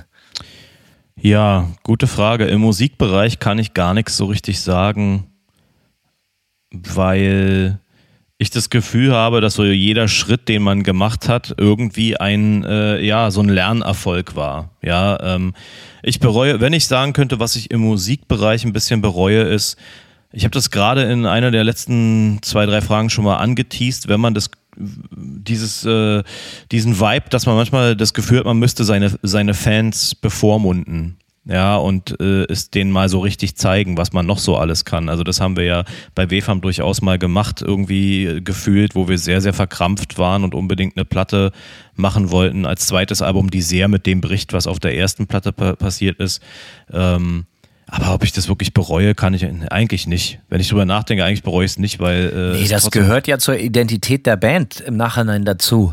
Ja, genau. Ähm, aber ja, von da eigentlich, ich, ja, ich weiß gar nicht, ob ich irgendwas so großartig bereue. Äh, Im Privatleben, weißt du, wenn man in der Schulzeit zum Beispiel, ich, hab, ich war in den Schulzeiten, ich war mal so ein bisschen zwischen den Stühlen. Ich habe irgendwie mit den Cool Kids rumgehangen, aber auch mit den Alternativ-Kids. Also irgendeinem Grund bin ich mit beiden sehr gut klargekommen, mit beiden Lagern, ohne dass es Interessenkonflikte gegeben hätte. Aber du kennst es manchmal so in der Gruppendynamik, wenn Leute, äh, wenn Leute einen irgendwie sich so, so andere ausgucken und die so ein bisschen so Bully-mäßig irgendwie stressen und du machst dann so mit. Das kommt im Nachhinein wirklich nie gut. So, nee. ich weiß genau, was du meinst. So und da, da, man denkt von sich immer so, ja, aber man war ja immer tiefer wurzelt in alternativer Kultur. Man müsste ja total mitfühlen, aber in dem Moment der Gruppendynamik geht all das komplett flöten. Und das wird einem oft erst Jahre später bewusst, was man selber manchmal für ein totaler Arsch einfach war. Auf jeden Fall. Also wenn ich was bereue, dann äh, mich von einer ekelhaften Gruppendynamik mit, äh, ja, mitziehen zu lassen und äh, beschissen zu Leuten zu sein, um dazu zu gehören. Aber das kann ich glücklicherweise sagen, liegt äh, sehr viele Jahre zurück und hat mit der Oberschulzeit auch sein Ende gefunden. Wenn, wenn, immer ich gefragt werde, was, äh, was äh, überraschend oft ist, so was ich denn so bereuen würde in meinem Leben, da kommt mir eigentlich immer nur eine Anekdote in den Kopf. Und das ist, als ich 17 war, hat mich eine Klassenkameradin gefragt, deren Vater bei der Bremer Polizei war, ob ich Lust hätte, in einem Werbespot für die Bremer Polizei einen Kleinkriminellen zu spielen. Und natürlich war ich so, Alter, willst du mich verarschen? Ich spiele dem scheiß Bullenstaat doch jetzt nicht in die Hand durch meinen Auftritt bei einem Werbespot für die Polizei. Tickst du doch richtig, wie kannst du mich sowas überhaupt fragen? So, ja. Und da denke ich dann auch immer, du mega Idiot. Die Antwort ist, du hättest es natürlich machen sollen und dich heute noch darüber freuen und schlapplachen können, dass du halt mal so einen geilen, schäbigen, grungig aussehenden Kleinkriminellen. Ich meine, was hätte es ironischeres gegeben, als das einfach mitzumachen und sich mit deinen Freunden darüber kaputt zu lachen? So, aber diese Weitsicht hat man natürlich leider erst viel später und das bereue ich. Denn die Wahrheit ist, ich wäre wirklich, wäre ich nicht Musiker geworden, ich wäre wirklich, wirklich gerne Schauspieler geworden. Ich behaupte in keinster Weise, dass ich dafür Talent habe oder sonst was so, weil ich mich da habe auch noch nie wirklich ausprobieren, außer jetzt so mit so Kumpels in so in so, in in so Filmen, was weiß ich, für, für, für irgendwelche Projekte oder, oder Kunststudium oder so. Aber da hätte ich echt Bock drauf gehabt. Ich wäre gerne Schauspieler geworden. Und ähm, wer weiß, vielleicht wäre das der Kickoff zu einer grandiosen Karriere geworden. Und das ist im Nachhinein total dumm, dass ich das nicht gemacht habe. Also liebe Leute mit Verbindung zur Polizei, wenn ihr nochmal einen Werbespot macht, ich bin auf jeden Fall dabei. Simon auch. Ich bin auf jeden Fall dabei. Simon als ja. Wachtmeister, als so richtig, also als Berliner Bullenschwein, der so ganz locker um die äh, Ecke und mich verhaftet. Da hätte ich Lust drauf, um die Ecke schlendert. Ah, was da, du komm mal mit, du hier, komm, mach mal Licht an. und aus so einem Polizeiauto. ähm, bei dieser Anekdote fällt mir ein, dass ich mal in einem Kinderfilm mitgespielt habe. Nicht dein Ernst. Ist mein Hast Ernst, du das nicht ja. schon mal erzählt? Irgendeine ganz winzig kleine Glocke bimmelt da. Erzähl mal weiter, bitte. Oh, ey, es ist, es ist dunkle, die Erinnerungen sind dunkel. Äh, ich habe. Ich habe, ich war tatsächlich im Rennen um die Hauptrolle, habe ich, aber ich war zu klein, wurde mir gesagt. Und ehrlich gesagt, also mein schauspielerisches Talent war auch echt so lala. Ähm, aber äh, ich hatte eine Rolle vor einem Eisladen und meine Line vom Eisladen war, habt ihr den neuen gesehen? Habt ihr den neuen Film gesehen oder den Nee, neuen Typen? Den neuen Typen, den neuen Mitschüler. Echt? Und wie kam es an? Also ich meine, die Talentscouts, die Telefone standen dann wahrscheinlich nicht still im Witwenmacher erstmal eine Zeit lang, oder? Ähm, da habe ich natürlich noch nicht im Witwenmacher gewohnt. Äh, Hast du wie andere äh, Berliner Kids in einem anderen Witwenmacher gewohnt wahrscheinlich? nee, da war ich im äh, Westberliner Randbezirk. Ah, verstehe. Ja, ey, geil. Ja, ich, ich, das, also meine größte war, glaube ich mal, ich war mal im Regionalfernsehen im Wetterbericht. Fett. Da, äh, Fett, da können wir uns äh, auf jeden Fall auf ein solides Fett einigen. Das war Fett, Alter. äh, ja, damit, ja, da, da war ich und ähm, fand das auch ziemlich geil mit der Kamera auf mir und so in so einer knallroten, geilen kleinen Speedo, ein Hauch von nichts. Naja, ähm, ja, äh, wie gesagt, und ich glaube, was mir sonst noch so einfällt, ich glaube, ich hätte, das habe ich eben auch schon gesagt, ich hätte Dinge einfach ein bisschen entspannter machen können. Ich bereue das, dass ich so oft meine Fassung verloren habe und mir selber so viel Stress gemacht habe. Und ich habe oft Angst entscheiden lassen, anstatt irgendwie Vernunft oder so. Ähm, ja, ich glaube, äh, keine Ahnung, ich glaube, ich hätte Dinge einfach lockerer nehmen können, etwas entspannter hier und da, auch so auf meinem Weg zum Musikerdasein dahin. Ähm, ich habe zum Beispiel ganz viele Leute gehabt, die haben zum Beispiel nebenbei studiert und haben auch ein Studium abgeschlossen und haben trotzdem genauso viel und genauso wenig Kunst gemacht wie ich im Prinzip. So äh, dementsprechend hätte ich gedacht, so ich glaube, hätte ich sowas gemacht, irgendwas nebenbei. Ich sage das immer wieder, meine psychisch gesundesten und schönsten Jahre waren eigentlich immer die, wenn ich äh, als ich bei Daimler am Band gearbeitet habe, da habe ich die geilste Mucke nebenbei geschrieben, einfach weil ich immer abgelenkt war und nicht den ganzen Tag nur vorm leeren Blatt Papier saß. Das gefiel mir immer gut. Ja, verstehe. Dann nächste Frage ziehen, ne, Hanno? Äh, ich bin dran, wa? Ja, würde ich behaupten. Ja, alles klar. Na gut, dann ziehe ich mal die nächste Frage. Wie viele hast du denn noch, du? Zwei. Ah, ja, ja. Und zwar, Wen bewunderst du heimlich? Uff. ähm, ja, man ist ja jetzt mittlerweile in einem Alter, wo man niemand mehr heimlich bewundern muss. Aber ich erinnere mich an eine Zeit, wo man sich noch sehr genau überlegen musste, in so im Zuge der Gruppendynamik und äh, im Szenekontext oder solche Sachen, auch wenn ich jetzt nicht so mega verwurzelt in irgendeiner Szene war, wo man sich sehr genau überlegen musste, was sagt man jetzt oder was findet man gut. Weißt du, worauf ich hinaus will? So, mhm. es ga, also man, es gab ja eine Zeit, wo einem das sehr wichtig war, was andere über einen denken. Ne? Ja. Ich kann mich erinnern, 1996, äh, da wurde, äh, da gab es noch das Bizarre Festival in Köln oder bei Köln war das, glaube ich, immer. Und das kam dann immer äh, nachts auf dem WDR im Zuge vom Rockpalast. Und äh, das habe ich immer aufgenommen und das waren ganz oft Bands, die ich überhaupt nicht kannte. Und eines Tages, äh, mitten in der Nacht, saß ich mit 14 alleine vorm Fernseher. Das muss, glaube ich, 96 gewesen sein und habe eine Hamburger Band namens Tokotronic gesehen und war völlig weggeblasen. Einfach gar nicht, weil die so geil gespielt haben, sondern weil die total scheiße gespielt haben. Also wirklich so ganz doll scheiße. Auf dieser riesigen Bühne und die Leute fanden das total super und es hat mich sehr, mir sehr imponiert und ich fand das sehr punkig irgendwie. Neben dieser ganzen anderen riesigen professionellen Ami-Bands, so haben die da ihr, ihren Stiefel durchgezogen und ähm, das war Musik, die ich auch so nicht kannte. So, weißt du, so sehr, also die stach nicht so einfach durch äh, immer lauter und härter, sondern es ging irgendwie, keine Ahnung, ich muss jetzt ja niemandem Tokotronic verkaufen und ich, es gibt auch vieles, was, was, ich kann gut verstehen, warum man die Band zum Beispiel nicht mag oder so, aber mir hat die Band von Anfang an immer total imponiert und ich weiß, dass das in meinem Bekanntenkreis überhaupt nicht gut ankam. Und äh, Irinsch, glaube ich, von, von Manta, der will das immer nicht mehr so richtig wissen. Aber der hat mir auch schon mal gesagt, so, Alter, das kannst du nicht geil finden, Alter, das ist totale Laschimucke. So, als will der jetzt heute dann nicht mehr wahrhaben. Aber ich behaupte das immer noch. Dementsprechend habe ich das viele Jahre äh, für mich behalten. Ähm, aber dieses Tape habe ich geguckt, diese Videokassette, bis sie ausgeleiert war.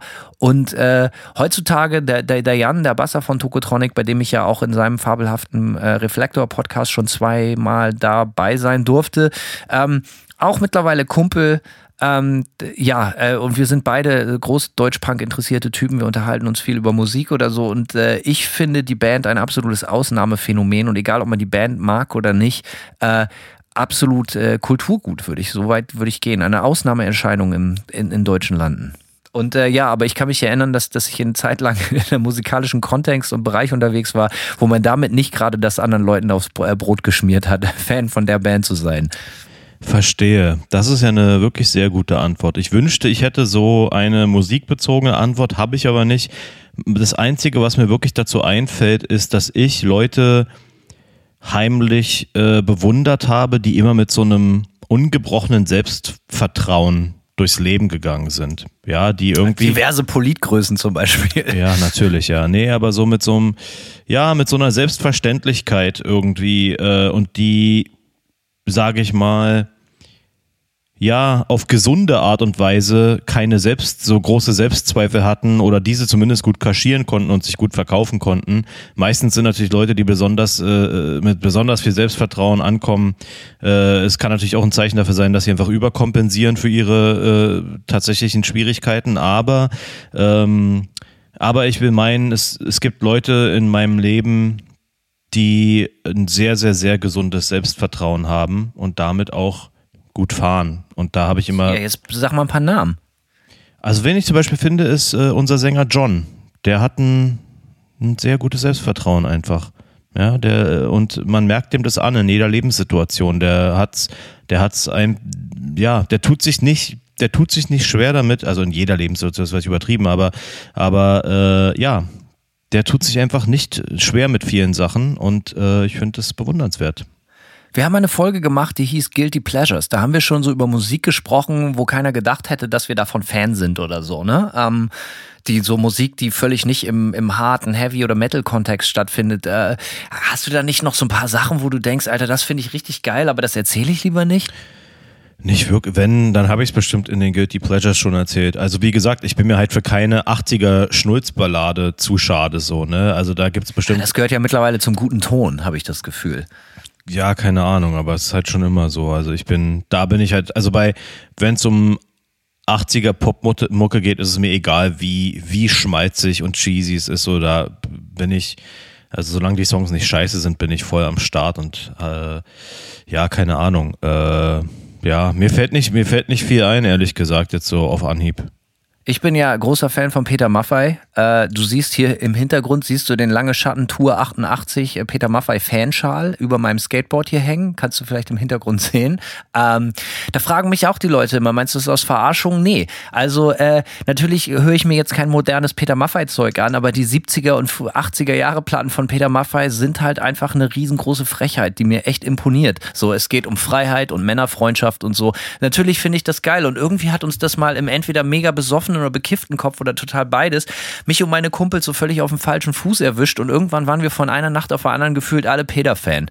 So, äh, weil viele, man findet viele Wahrheiten in seinen frühen Songs, gerade in seinen Frühwerken und äh, der Typ ist halt einfach echt, äh, äh, ja, so, wie soll man sagen, so eine völlig bizarre Gestalt. Und irgendwie habe ich immer Go for the Freaks mäßig, habe ich immer großen Respekt vor den Leuten. Der Typ, es gibt ja auch diese Geschichte, wo er bei den Rolling Stones im Vorprogramm gespielt hat, äh, irgendwie in den 80ern und heftigst ausgebuht wurde und mit Tomaten beschmissen wurden und Eiern und so und trotzdem bis zum Schluss sein, sein, sein Konzert durchgezogen hat. Vor sowas habe ich irgendwie immer Respekt und der Typ, keine Ahnung, irgendwie, ja, äh, das ist auch immer schwer zu erklären. So, der hat auch diverse geile schauspielerische Moves gemacht und es gibt auch tolle Dokumentationen über Peter, gerade so aus den frühen Jahren.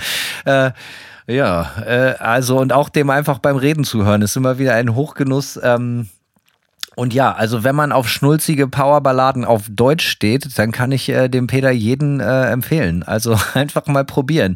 Ähm, dann hatte ich ein paar Jahre lang das Gefühl, dass ich verliebt in Justin Bieber war, so ein Man-Crush on ihn hatte, ähm, weil ich mal äh, in Amerika sehr, sehr betrunken, sehr emotional in einem Flugzeug saß und eine äh, Justin Bieber-Dokumentation gesehen habe und danach meinte, verliebt in ihn zu sein. Das hat sich Gott sei Dank wieder gelegt.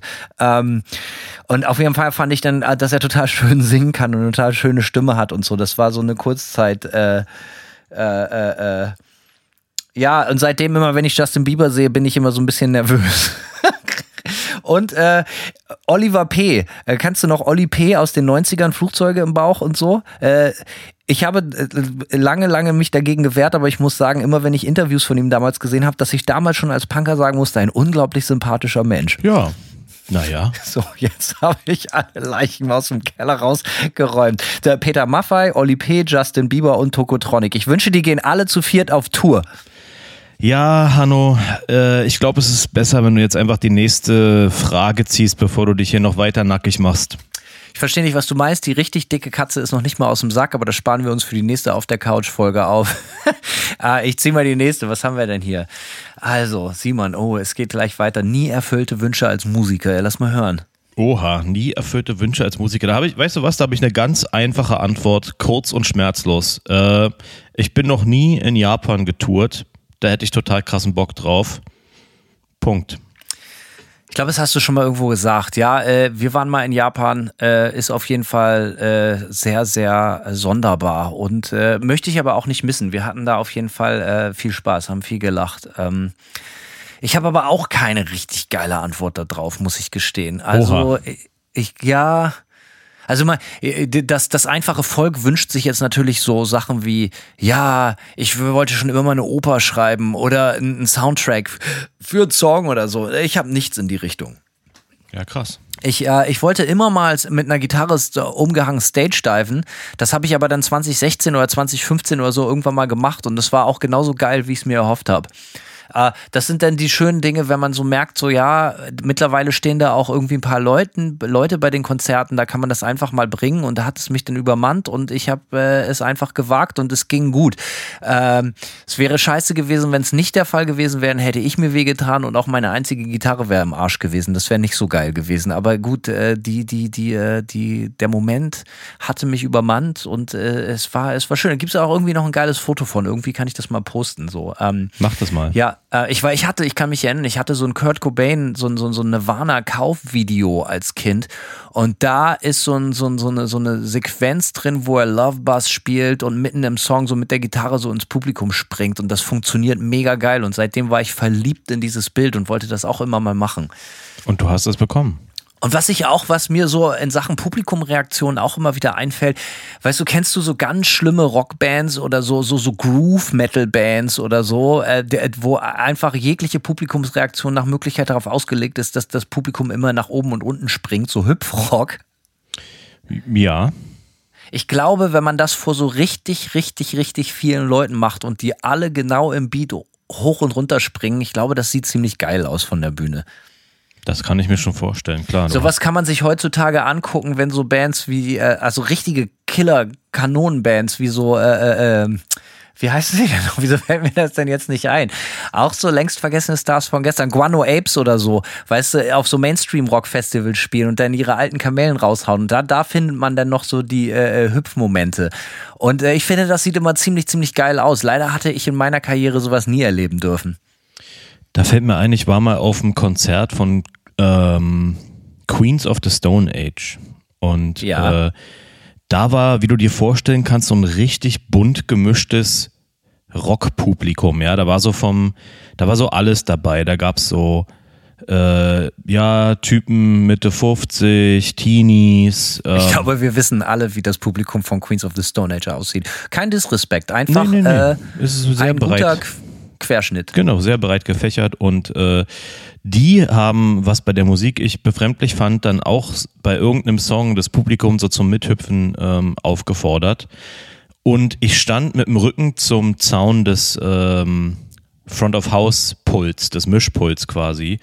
Und der Laden, die Columbia Halle, war extrem voll.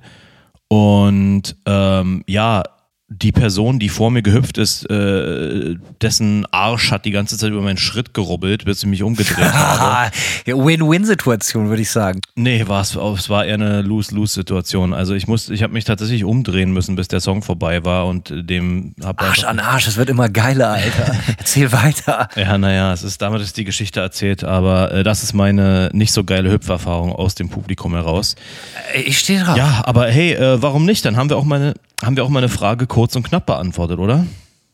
Ja, äh, genau. Äh, noch eine Sache zu dem Hüpfrock. Ich glaube, es ist so 2009 oder so. ACDC River Plate Stadium in, in, oh fuck, irgendwo in Südamerika. In Argentinien ist das, glaube ich, wenn ich mich nicht ganz täusche. Da spielen sie, das ist ein sehr imposantes Konzert. Da singt die Menge die Melodie des Riffs lauter als die PA und alle springen, ich glaube, Shook Me All Night Long oder so, springen auch auf und ab. Und es gibt Gerüchte darüber, habe ich mal darüber gelesen, dass das so Seismographen, so, so, so Erdbebenmesser noch viele, viele, viele tausende Kilometer irgendwie äh, messen konnten. Weil wenn da 80.000 Leute oder was weiß ich, wie viele das sind, wirklich unisono auf und ab springen, das ist eine schon ziemliche Wucht. Also das sind schon geil. Also auch wenn man nicht ACDC-Fan ist, kann ich einem diese YouTube-Bilder oder, oder von der Kauf-DVD oder was auch immer nur empfehlen. Das sind schon so richtig große Rock-Gänsehaut-Momente. Finde ich immer geil. War mir bisher nie vergönnt, wird es wahrscheinlich auch niemals sein. Mir bestimmt Nächstes auch. Nächstes Manta-Konzert, mehr hüpfen, Leute. Ja, genau. Nee, lieber nicht. Manta machen, Manta machen jetzt Hüpfrock. Wir machen Hip-Rock, groovigen Hip-Rock Hip und Hip-Rock für die ganze Familie zum Mitmachen. Sehr schön. Tja, machen wir weiter. Soll ich eine Frage ja, ziehen? Ja, zieh doch mal eine, ja, zieh ich doch eine mal. Frage. Ich zieh mal richtig ab. Und dann schrumme ich mal die Frage raus. So. Nächste Frage ist, wie gehst du mit Frustration und oder Wut um, Hanno? Ja, nicht gut. ähm, das, äh, das, das, das kann ich sagen. Das ist so, wie sagt man, mein Kryptonit. Das ist, ich, ich kann, ja, manche Leute sind ja zu, kennst du so Leute, die so nie, nie ihren Coolness, also nie ihre Coolness verlieren, die immer mhm. irgendwie locker. Du bist auch so ein latenter Typ. Also ich habe dich auch noch nie so richtig außer Häuschen gesehen und das, deswegen hänge ich auch so gerne mit dir rum, weil ähm, Erinsch ist auch so, der rastet auch nie aus und das finde ich immer mega, mega geil und bewundernswert und freut mich. Ich bewundere solche Menschen. Ich bin so eher so, wenn mich was richtig frustriert, ich flippe dann auch richtig aus. Ich habe dann so meine fünf Minuten und äh, kann mich dann aber auch meistens sehr schnell wieder beruhigen. Und auch wenn das in einem Streitkontext passiert, bin ich auch so jemand, ich kann mich auch so fünf Minuten voll mit jemandem zoffen und dann kurz eben eine Runde um Block laufen, zurückgehen, Shake Hands, alles cool, drüber reden und dann äh, ist die Sache vom Tisch. Das kann ich auch gut. Ich kann aber auch verstehen, wenn andere Leute keinen Bock drauf haben. So, äh, für manche ist das vielleicht befremdlich. Ähm, dementsprechend schon als Kind konnte ich, waren so Wutanfälle und, und Frustration und Wut immer, kann ich mich erinnern, immer irgendwie schon so ein Ding. Ähm, ich, ich weiß nicht, woran das liegt. Keine Ahnung. Ich glaube, eine romantische Erklärung dafür wäre vielleicht, dass einem, wenn man ein sehr leidenschaftlicher Typ ist und einem ganz viel an Dingen liegt, dass die Enttäuschung, wenn Dinge nicht so laufen, wie man es gerne hätte, dann halt immer ganz besonders sich extrem zeigt. Aber vielleicht hat man auch einfach nur eine sehr kurze Lunte und sollte eigentlich mal auf eine richtige Couch. Ja, ich würde sagen, es ist bisschen zu romantisch, oder?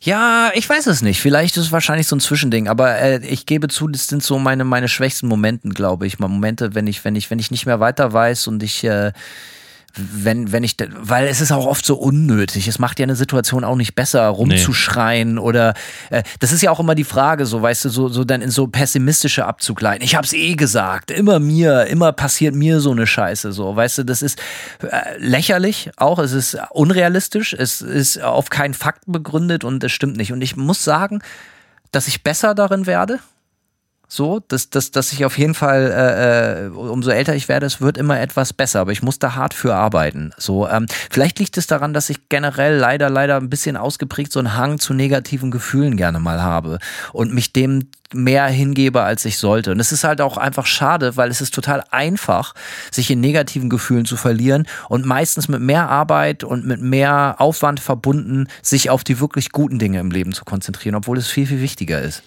Ja, da sagst du was, Hanno. Ähm, ich kann sagen, dass ich äh, gelernt habe, mit Wut und Frustration ganz okay umzugehen. Du hast es ja selbst schon bemerkt. Ich bin immer, keine Ahnung, ich lasse Sachen immer auch sacken. Äh, erstmal ein bisschen. Sehr klug, ja, sollte ich auch machen. Durchatmen. Ja, Sachen sacken lassen hilft. Äh, es kommt natürlich nicht immer, ähm, wie soll ich sagen, schlagfertig rüber, aber es bringt, ja, äh, keine Ahnung. Ich habe selten im Affekt was wirklich Schlaues gesagt. Ja, also äh, so im Affekt in der Wut. Ne? Das muss man oh, nur mal. Ich habe im Affekt schon viele richtig dumme Sachen gesagt. Ja, ne, so kann man das auch konkretisieren. Ja, also äh, ja, keine Ahnung. Ich glaube, ich ich bin man muss Platz, das habe ich wirklich mal von einer Psychologin gehört, man muss Platz zwischen dem Ereignis und seiner Reaktion schaffen. Das ist immer gut. Das ist immer gut, mhm. da irgendwie so einen Raum zwischen zu schaffen, weil ich kann mich erinnern, dass ich auch schon viele Dummheiten angerichtet habe, indem ich zum Beispiel auf E-Mails emotional geantwortet habe, ohne erstmal mir zu überlegen, was will ich wirklich eigentlich sagen. So. Und meistens macht es Sinn, sich so ein paar Stunden erstmal zurückzuziehen und darüber zu sinnieren, so was, was eigentlich Phase ist. Das habe ich im E-Mail-Zeitalter mittlerweile einigermaßen hingekriegt, nicht mehr gleich auf jede E-Mail, die nicht den Inhalt hat, den ich mir gewünscht hätte, zu reagieren. So, weißt du, das ist äh, und im Gespräch ähm, ja, keine Ahnung, man kann dann nur besser drin werden. So, ähm, aber ich, ich bewundere das, dass du das besser kannst als ich. Ja, gerade bei E-Mails, da bin ich schon lange eher taktisch unterwegs. Bei E-Mails ist das Medium, wo ich mir wirklich am meisten Zeit lasse, weil es ist ja, es ist einfacher dann äh, schlagfertig und argumentativ gut zurückzuschießen sozusagen, wenn man, wenn man eben ein bisschen Abstand hat und sich das genau überlegt, was man sagt und wie man es sagt. Ja. Und es kommt ja auch anders an, so, ne? Also, ich habe auch schon oft festgestellt, wenn ich dann eine E-Mail zwei Stunden später nochmal gelesen habe, dass da eigentlich gar nicht das drin stand, so in der verschärften Form, wie ich meinte zu glauben, dass das drin stand, als ich das das zum ersten Mal gelesen habe. So, ne? Man hat ja, weißt du, was ich meine? Ja, absolut. Und äh, dementsprechend, das hat vielleicht auch damit zu tun, bist du, würdest du dich als Optimisten oder Pessimisten bezeichnen, Simon? Eigentlich mittlerweile eher Optimist. Also. Ich versuche das auch. Ja, ich versuche Sachen sacken zu lassen und dann einen Weg zu finden, wie ich äh, das Ganze irgendwie konstruktiv ähm, ja, irgendwie angehen kann. So, weißt du, wie ich meine? Also von daher, äh, früher hätte ich mich knallhart sofort als Pessimisten äh, oder in jugendlichem Leichtsinn als Realisten bezeichnet. Natürlich alles Bullshit, äh, aber. Ich finde das ja auch so ein bisschen cool, ne? Wenn man ja, ja, natürlich. Ist. Absolut findet man das cool. zu sein. Absolut, das ist. Äh, ist aber nicht cool. Nee, ist es nicht. Hat man mir auch jahrelang nachgesagt und äh, dann genau das, Misanthrop zu sein, ist alles Kuhscheiße. Will man mit Ende 30 will man nicht mehr mit so einer infantilen Scheiße äh, irgendwie bezeichnet werden. Aber ja, deswegen, also ich glaube, alles im allen relativ optimistisch ähm, und meine, meine negativste Eigenschaft ist wahrscheinlich dann zumindest nach außen hin eine gewisse Gleichgültigkeit so ja. Das kann natürlich auch mal ist auch manchmal der Effekt wenn man erstmal Sachen sacken lässt und und in einem Streit oder was weiß ich und nicht immer sofort reagiert ähm, passiert es natürlich auch dass andere Leute den Eindruck haben dass man gleichgültig ist oder oder was auch immer. Aber meistens ist es so bei mir es dauert eine Weile bis ich mir so darüber Gedanken machen muss. Ähm, weil ich bin zum Beispiel auch was auch ne, in Streits sehr wichtig äh, oder in Streits äh, in Streitsituationen äh, kompliziert werden. Ich bin halt kein nachtragender Mensch auch irgendwie so. Und ähm, es gibt Leute, wenn du dich mit denen streitest, die dann anfangen, Sachen aufzuzählen aus äh, einer Dekade von Meinungsverschiedenheiten so. So bin ich halt überhaupt nicht. Ne? Und deswegen, wie gesagt, ich, ich muss meistens Sachen erstmal sacken lassen so und dann ähm, ja, muss das irgendwie später ausgetragen werden, sachlicher. Hast mich. du manchmal so einen richtigen Wutanfall? Wie darf ich mir das bei Simon Havemann vorstellen? Ja, ich, die, es ist schon eine Weile her. Äh, ich habe früher halt Sachen zerkloppt, so, ja, also einfach Sachen, so, ja, ne, also das, äh, aber auch nicht oft, aber halt auch nicht oft, ne, also es ist sehr, sehr selten passiert, dass ich, ich mal. Ich habe auch schon oft Sachen verkloppt. Ja, als Kind. Als, zerkloppt, sorry. Ja, ja, als Kind auf jeden Fall ab und an mal, aber auch, ja, ich glaube, das letzte Mal, dass ich irgendwas, ich habe mal irgendwann aus Frust ein paar Kopfhörer äh, gegen die Wand geworfen, die dann auch schallend zerbrochen sind. Äh, äh, das ist das Letzte, woran ich mich erinnern kann. Ähm, ja, also ich habe leider die Erinnerung immer direkt vor meinem Auge hier an meinem Arbeitsplatz, Schreibtisch, wo ich ja auch Musik schreibe und auch äh, teilweise aufnehme. Einer meiner relativ, also meine rechte Abhöre, die kostet ja auch ein paar Mark so. Also da ist als, als Mahnung halt immer einer der Speaker halt geklebt, weil da halt meine Faust durchgeflogen ist. Ne? Also ja, solche Sachen passieren denn schon. Oder ich habe ich hab hier halt auch so geil, ich habe so, so einen billigen Ikea Pressspan-Schreib, äh, Pressspan-Schreibtisch, da sind halt auch so Messer einstellen. Abstiche drin und so, ne? Also, äh, hier hängt schon mal ein Bild schief, wenn die Dinge nicht so laufen, wie ich mir das wünsche. Aber es wird weniger, Leute. Äh, ich bin halt so wie Jack Nicholson in Shining. Die ganze Zeit, wenn ich an Musik arbeite, bin ich eigentlich komplett genauso. Konstant, sprich mich bloß nicht an. Nein, ich mach Spaß. Aber ja, ich kann das auch mal. Also, äh, ich, ich habe auch schon mal irgendwie, also der, die eine oder andere Sache ist hier schon zu Bruch gegangen, aber das wird umso älter ich weniger, Gott sei Dank immer weniger, weil man sitzt dann auch da. Ich habe auch mein Handy zerkloppt, so hier auch an der Schreibtischkante. Äh, aber dann sitzt man dann da und zehn Sekunden später denkt man sich, Alter, peinlicher Auftritt war gut unnötig und nun ist dein Handy und deine Abhöre kaputt. Ja, vielleicht äh, solltest du dich frei nach dem Titel dieser Episode wirklich mal auf die Couch legen. Das ist doch jetzt äh, an den Haaren herbeigezogen. Also ich weiß nicht, wovon du sprichst. Aber natürlich, wir haben alle unsere Leiche im Keller und äh, ich finde das gut, dass wir da hier so drüber offen reden. So, ich mag das wirklich jetzt Spaß beiseite sehr gerne, dass wir hier nicht die ganze Zeit irgendeine coole Fassade aufrechterhalten müssen. Absolut. Das wäre mir auch viel, zu, viel, viel zu anstrengend. Viel zu anstrengend. Ey, hast du noch eine Frage in deinem Topf oder war es das von dir? Von mir war es das. Ich Du müsstest noch eine haben, oder? Ja, ich habe die letzte Frage dann. Warte mal. Na, bin ich ja mal gespannt. Schon zum Vorschein. Ähm ja, also passender könnte es eigentlich nicht sein. Na. Was war der, also letzte Frage für die Couch heute. Was war der bewegendste Moment deiner bisherigen Musikerlaufbahn? Simon. Das ist ja mal ein Finale, ey. Meine Fresse. Äh, puh. Ich würde sagen, die W-Farm Abschiedsshow. Die war auf jeden Fall, die war auf jeden Fall bewegend in dem Sinne. Also erstmal sind da Leute aus allen Herren Ländern angeflogen für nach Berlin irgendwie. Ja, ich glaube, da waren Leute aus Skandinavien, ein Mädel aus Südkorea. Äh, das war abgefahren irgendwie, um sich das anzugucken. Ja, und hier und da Familienmitglieder äh, und so weiter und so fort. Und alle Freunde so, ja, mit denen man irgendwie diesen musikalischen Weg auch irgendwie beschritten hat, auch in, aus alten Bands und so weiter und so fort. Also ja, es war, äh, das war auf jeden Fall irgendwie extrem familiär und gleichzeitig war äh, und dann gleichzeitig irgendwie international und dann ähm, ja, gibt es, äh, habe ich da noch so Erinnerungen, wie Leute, mit denen ich mich über die Jahre auch angefreundet habe, vielleicht, die eher so aus, ja, so Fans oder so, mit denen man ins Gespräch gekommen ist oder die dann auch in, keine Ahnung, lokalen Bands gespielt haben, mit denen wir mal gespielt haben, die standen dann halt irgendwie in der ersten Reihe und haben geflennt. Das fand ich schon krass irgendwie so. äh, ja, ja, äh, Hast du dich hoffentlich total lustig drüber gemacht die ganze Zeit. Ne? So, ey, wie geht ihr denn ab, ihr Affen und so. Ja, ja, also wir haben nach, äh, wir haben eigentlich, um diese, diesen letzten Moment aufzulockern, haben wir ähm, nach dem letzten Song, ich glaube Wham, oder war es ein George Michael Song? Hier der mit dem sexuellen Saxophon. Das war unser der Song, der aus der PA schallte, nachdem wir fertig waren. Dachten wir so, ja okay, dann ein Sexyphon. Genau, ein Sexyphon. Da dachten wir uns, das lockert dann vielleicht die äh, die etwas bedröppelte Stimmung, äh, aber hat nicht unbedingt bei ihm geholfen. Ja, nee, äh, das war auf jeden Fall ein bewegender Moment und äh, ich kann es auch ganz offen zugeben. Ähm, Nico hat es geschafft, dass ich auch für 30 Sekunden auch ein bisschen geflennt habe.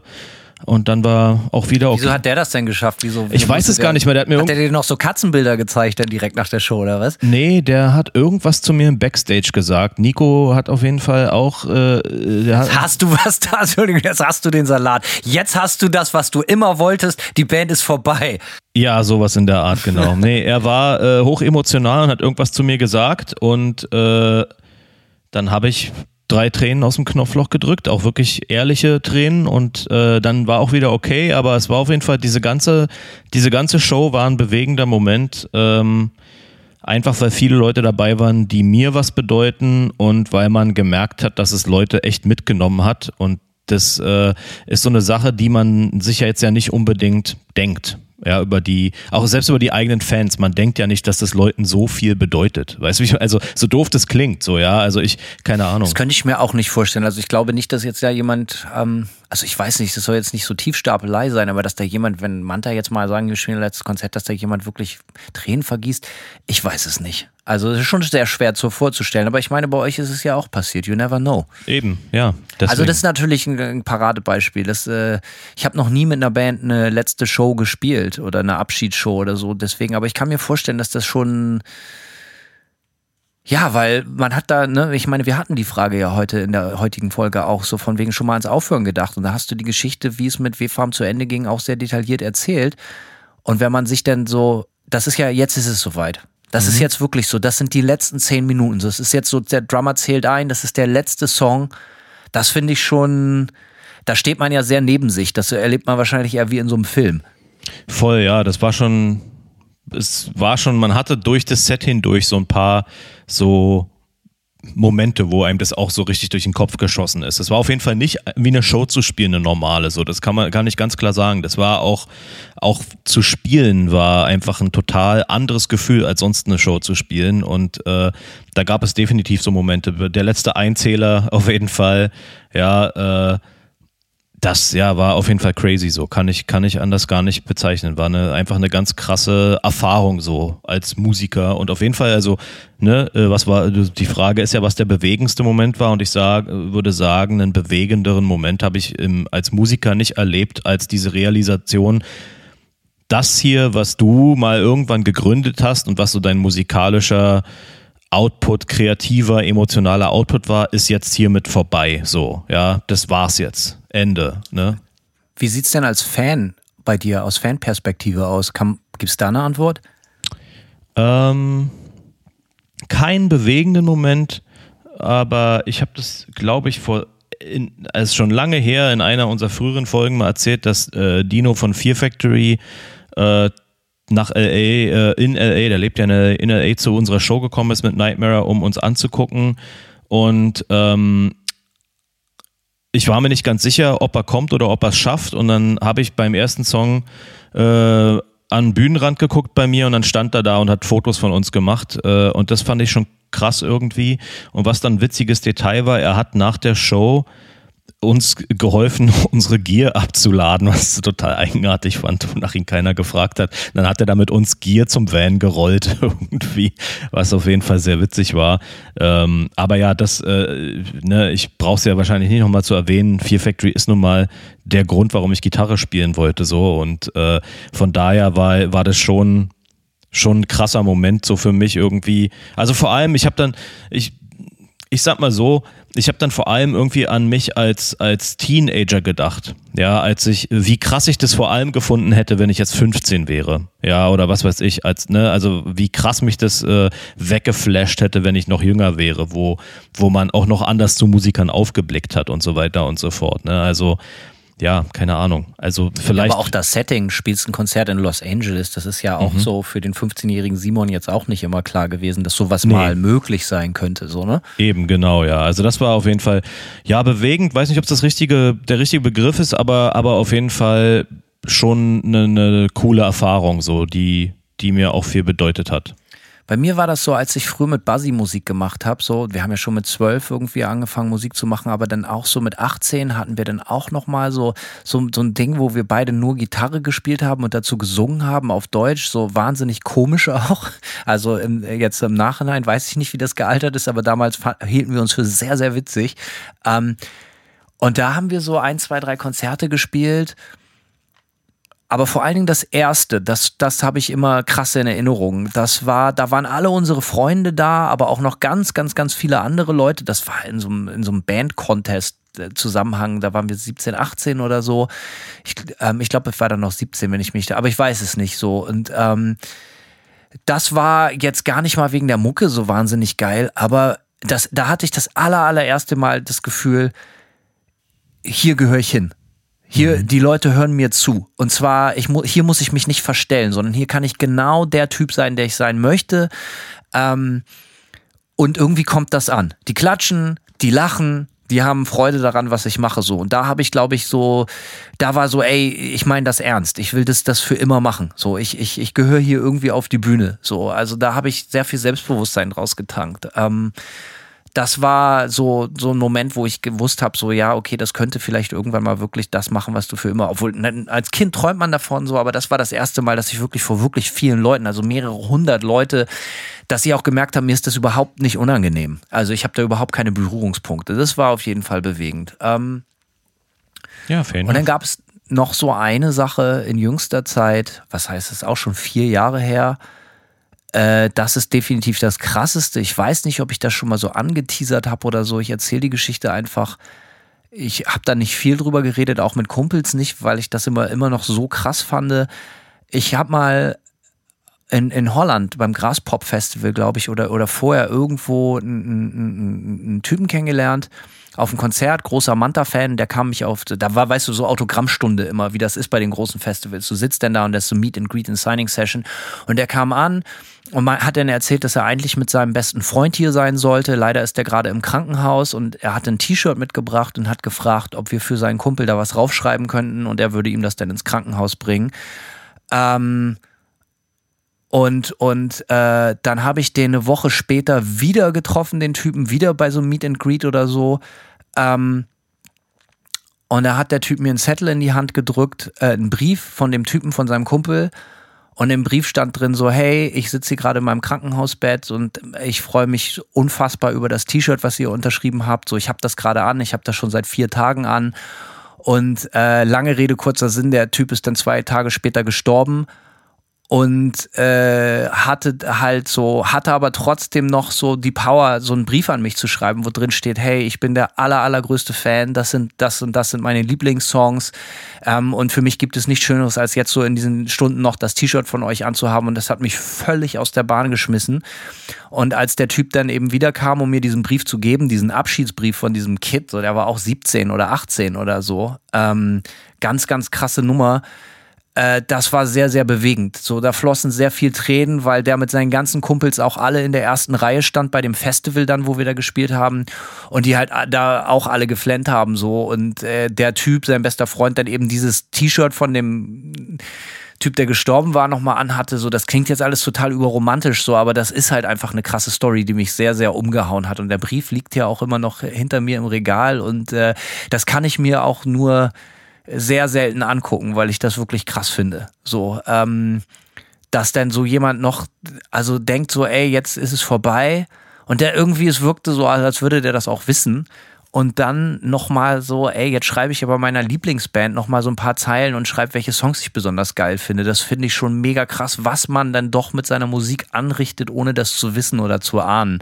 Ja. Das war auf jeden Fall eine Geschichte, die, die sehr und wahrscheinlich auch, ich glaube nicht, dass da jemals was krasseres passieren wird. Also knock on wood. So, das äh, ist mir sehr, sehr im Kopf geblieben. Ähm, und da habe ich auch die ein oder andere Träne verdrückt, als der mir den Brief gegeben hat und mir die Story erzählt hat und dass er dann da alleine ohne seinen Kumpel ankam und äh, ja, war eine heftige Nummer. Aber hey, das ist äh, das, was Musik machen soll. Es ist, ist ja auch, also sie soll nicht Menschen umbringen, aber äh, es geht ja um Emotionen. So, ne? Also letztendlich äh, ich, ich bin immer wieder erstaunt, wie gut ich zu Musik weinen kann, wie gut ich mich zu Musik freuen kann, lachen kann, tanzen kann oder sonst was. Und für mich gibt es, und das sagen wir auch immer wieder, nichts Vergleichbares, was auch nur annähernd daran kommt. Dementsprechend, ey, auch diese Fragen, ob man das nun hobbymäßig macht oder hauptberuflich macht oder irgendwelche Leute aufhören, ihre Instrumente zu spielen, all das kommt für mich überhaupt nicht in Frage ich kann sagen, dass wirklich, seitdem ich denken kann, bis heute wirklich Musik eigentlich den ganzen Tag begleitet in irgendeiner Form irgendwie immer und das ist für mich ein ganz, ganz großes Geschenk. Und ob das nun professionell,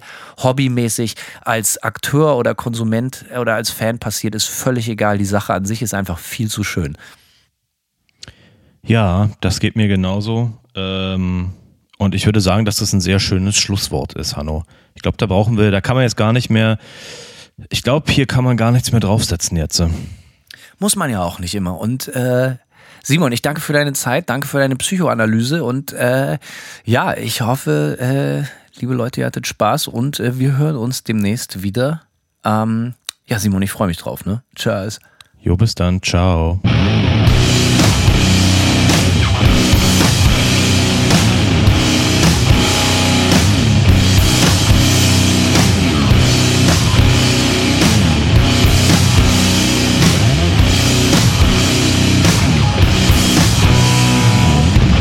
Serve one master. That is destruction.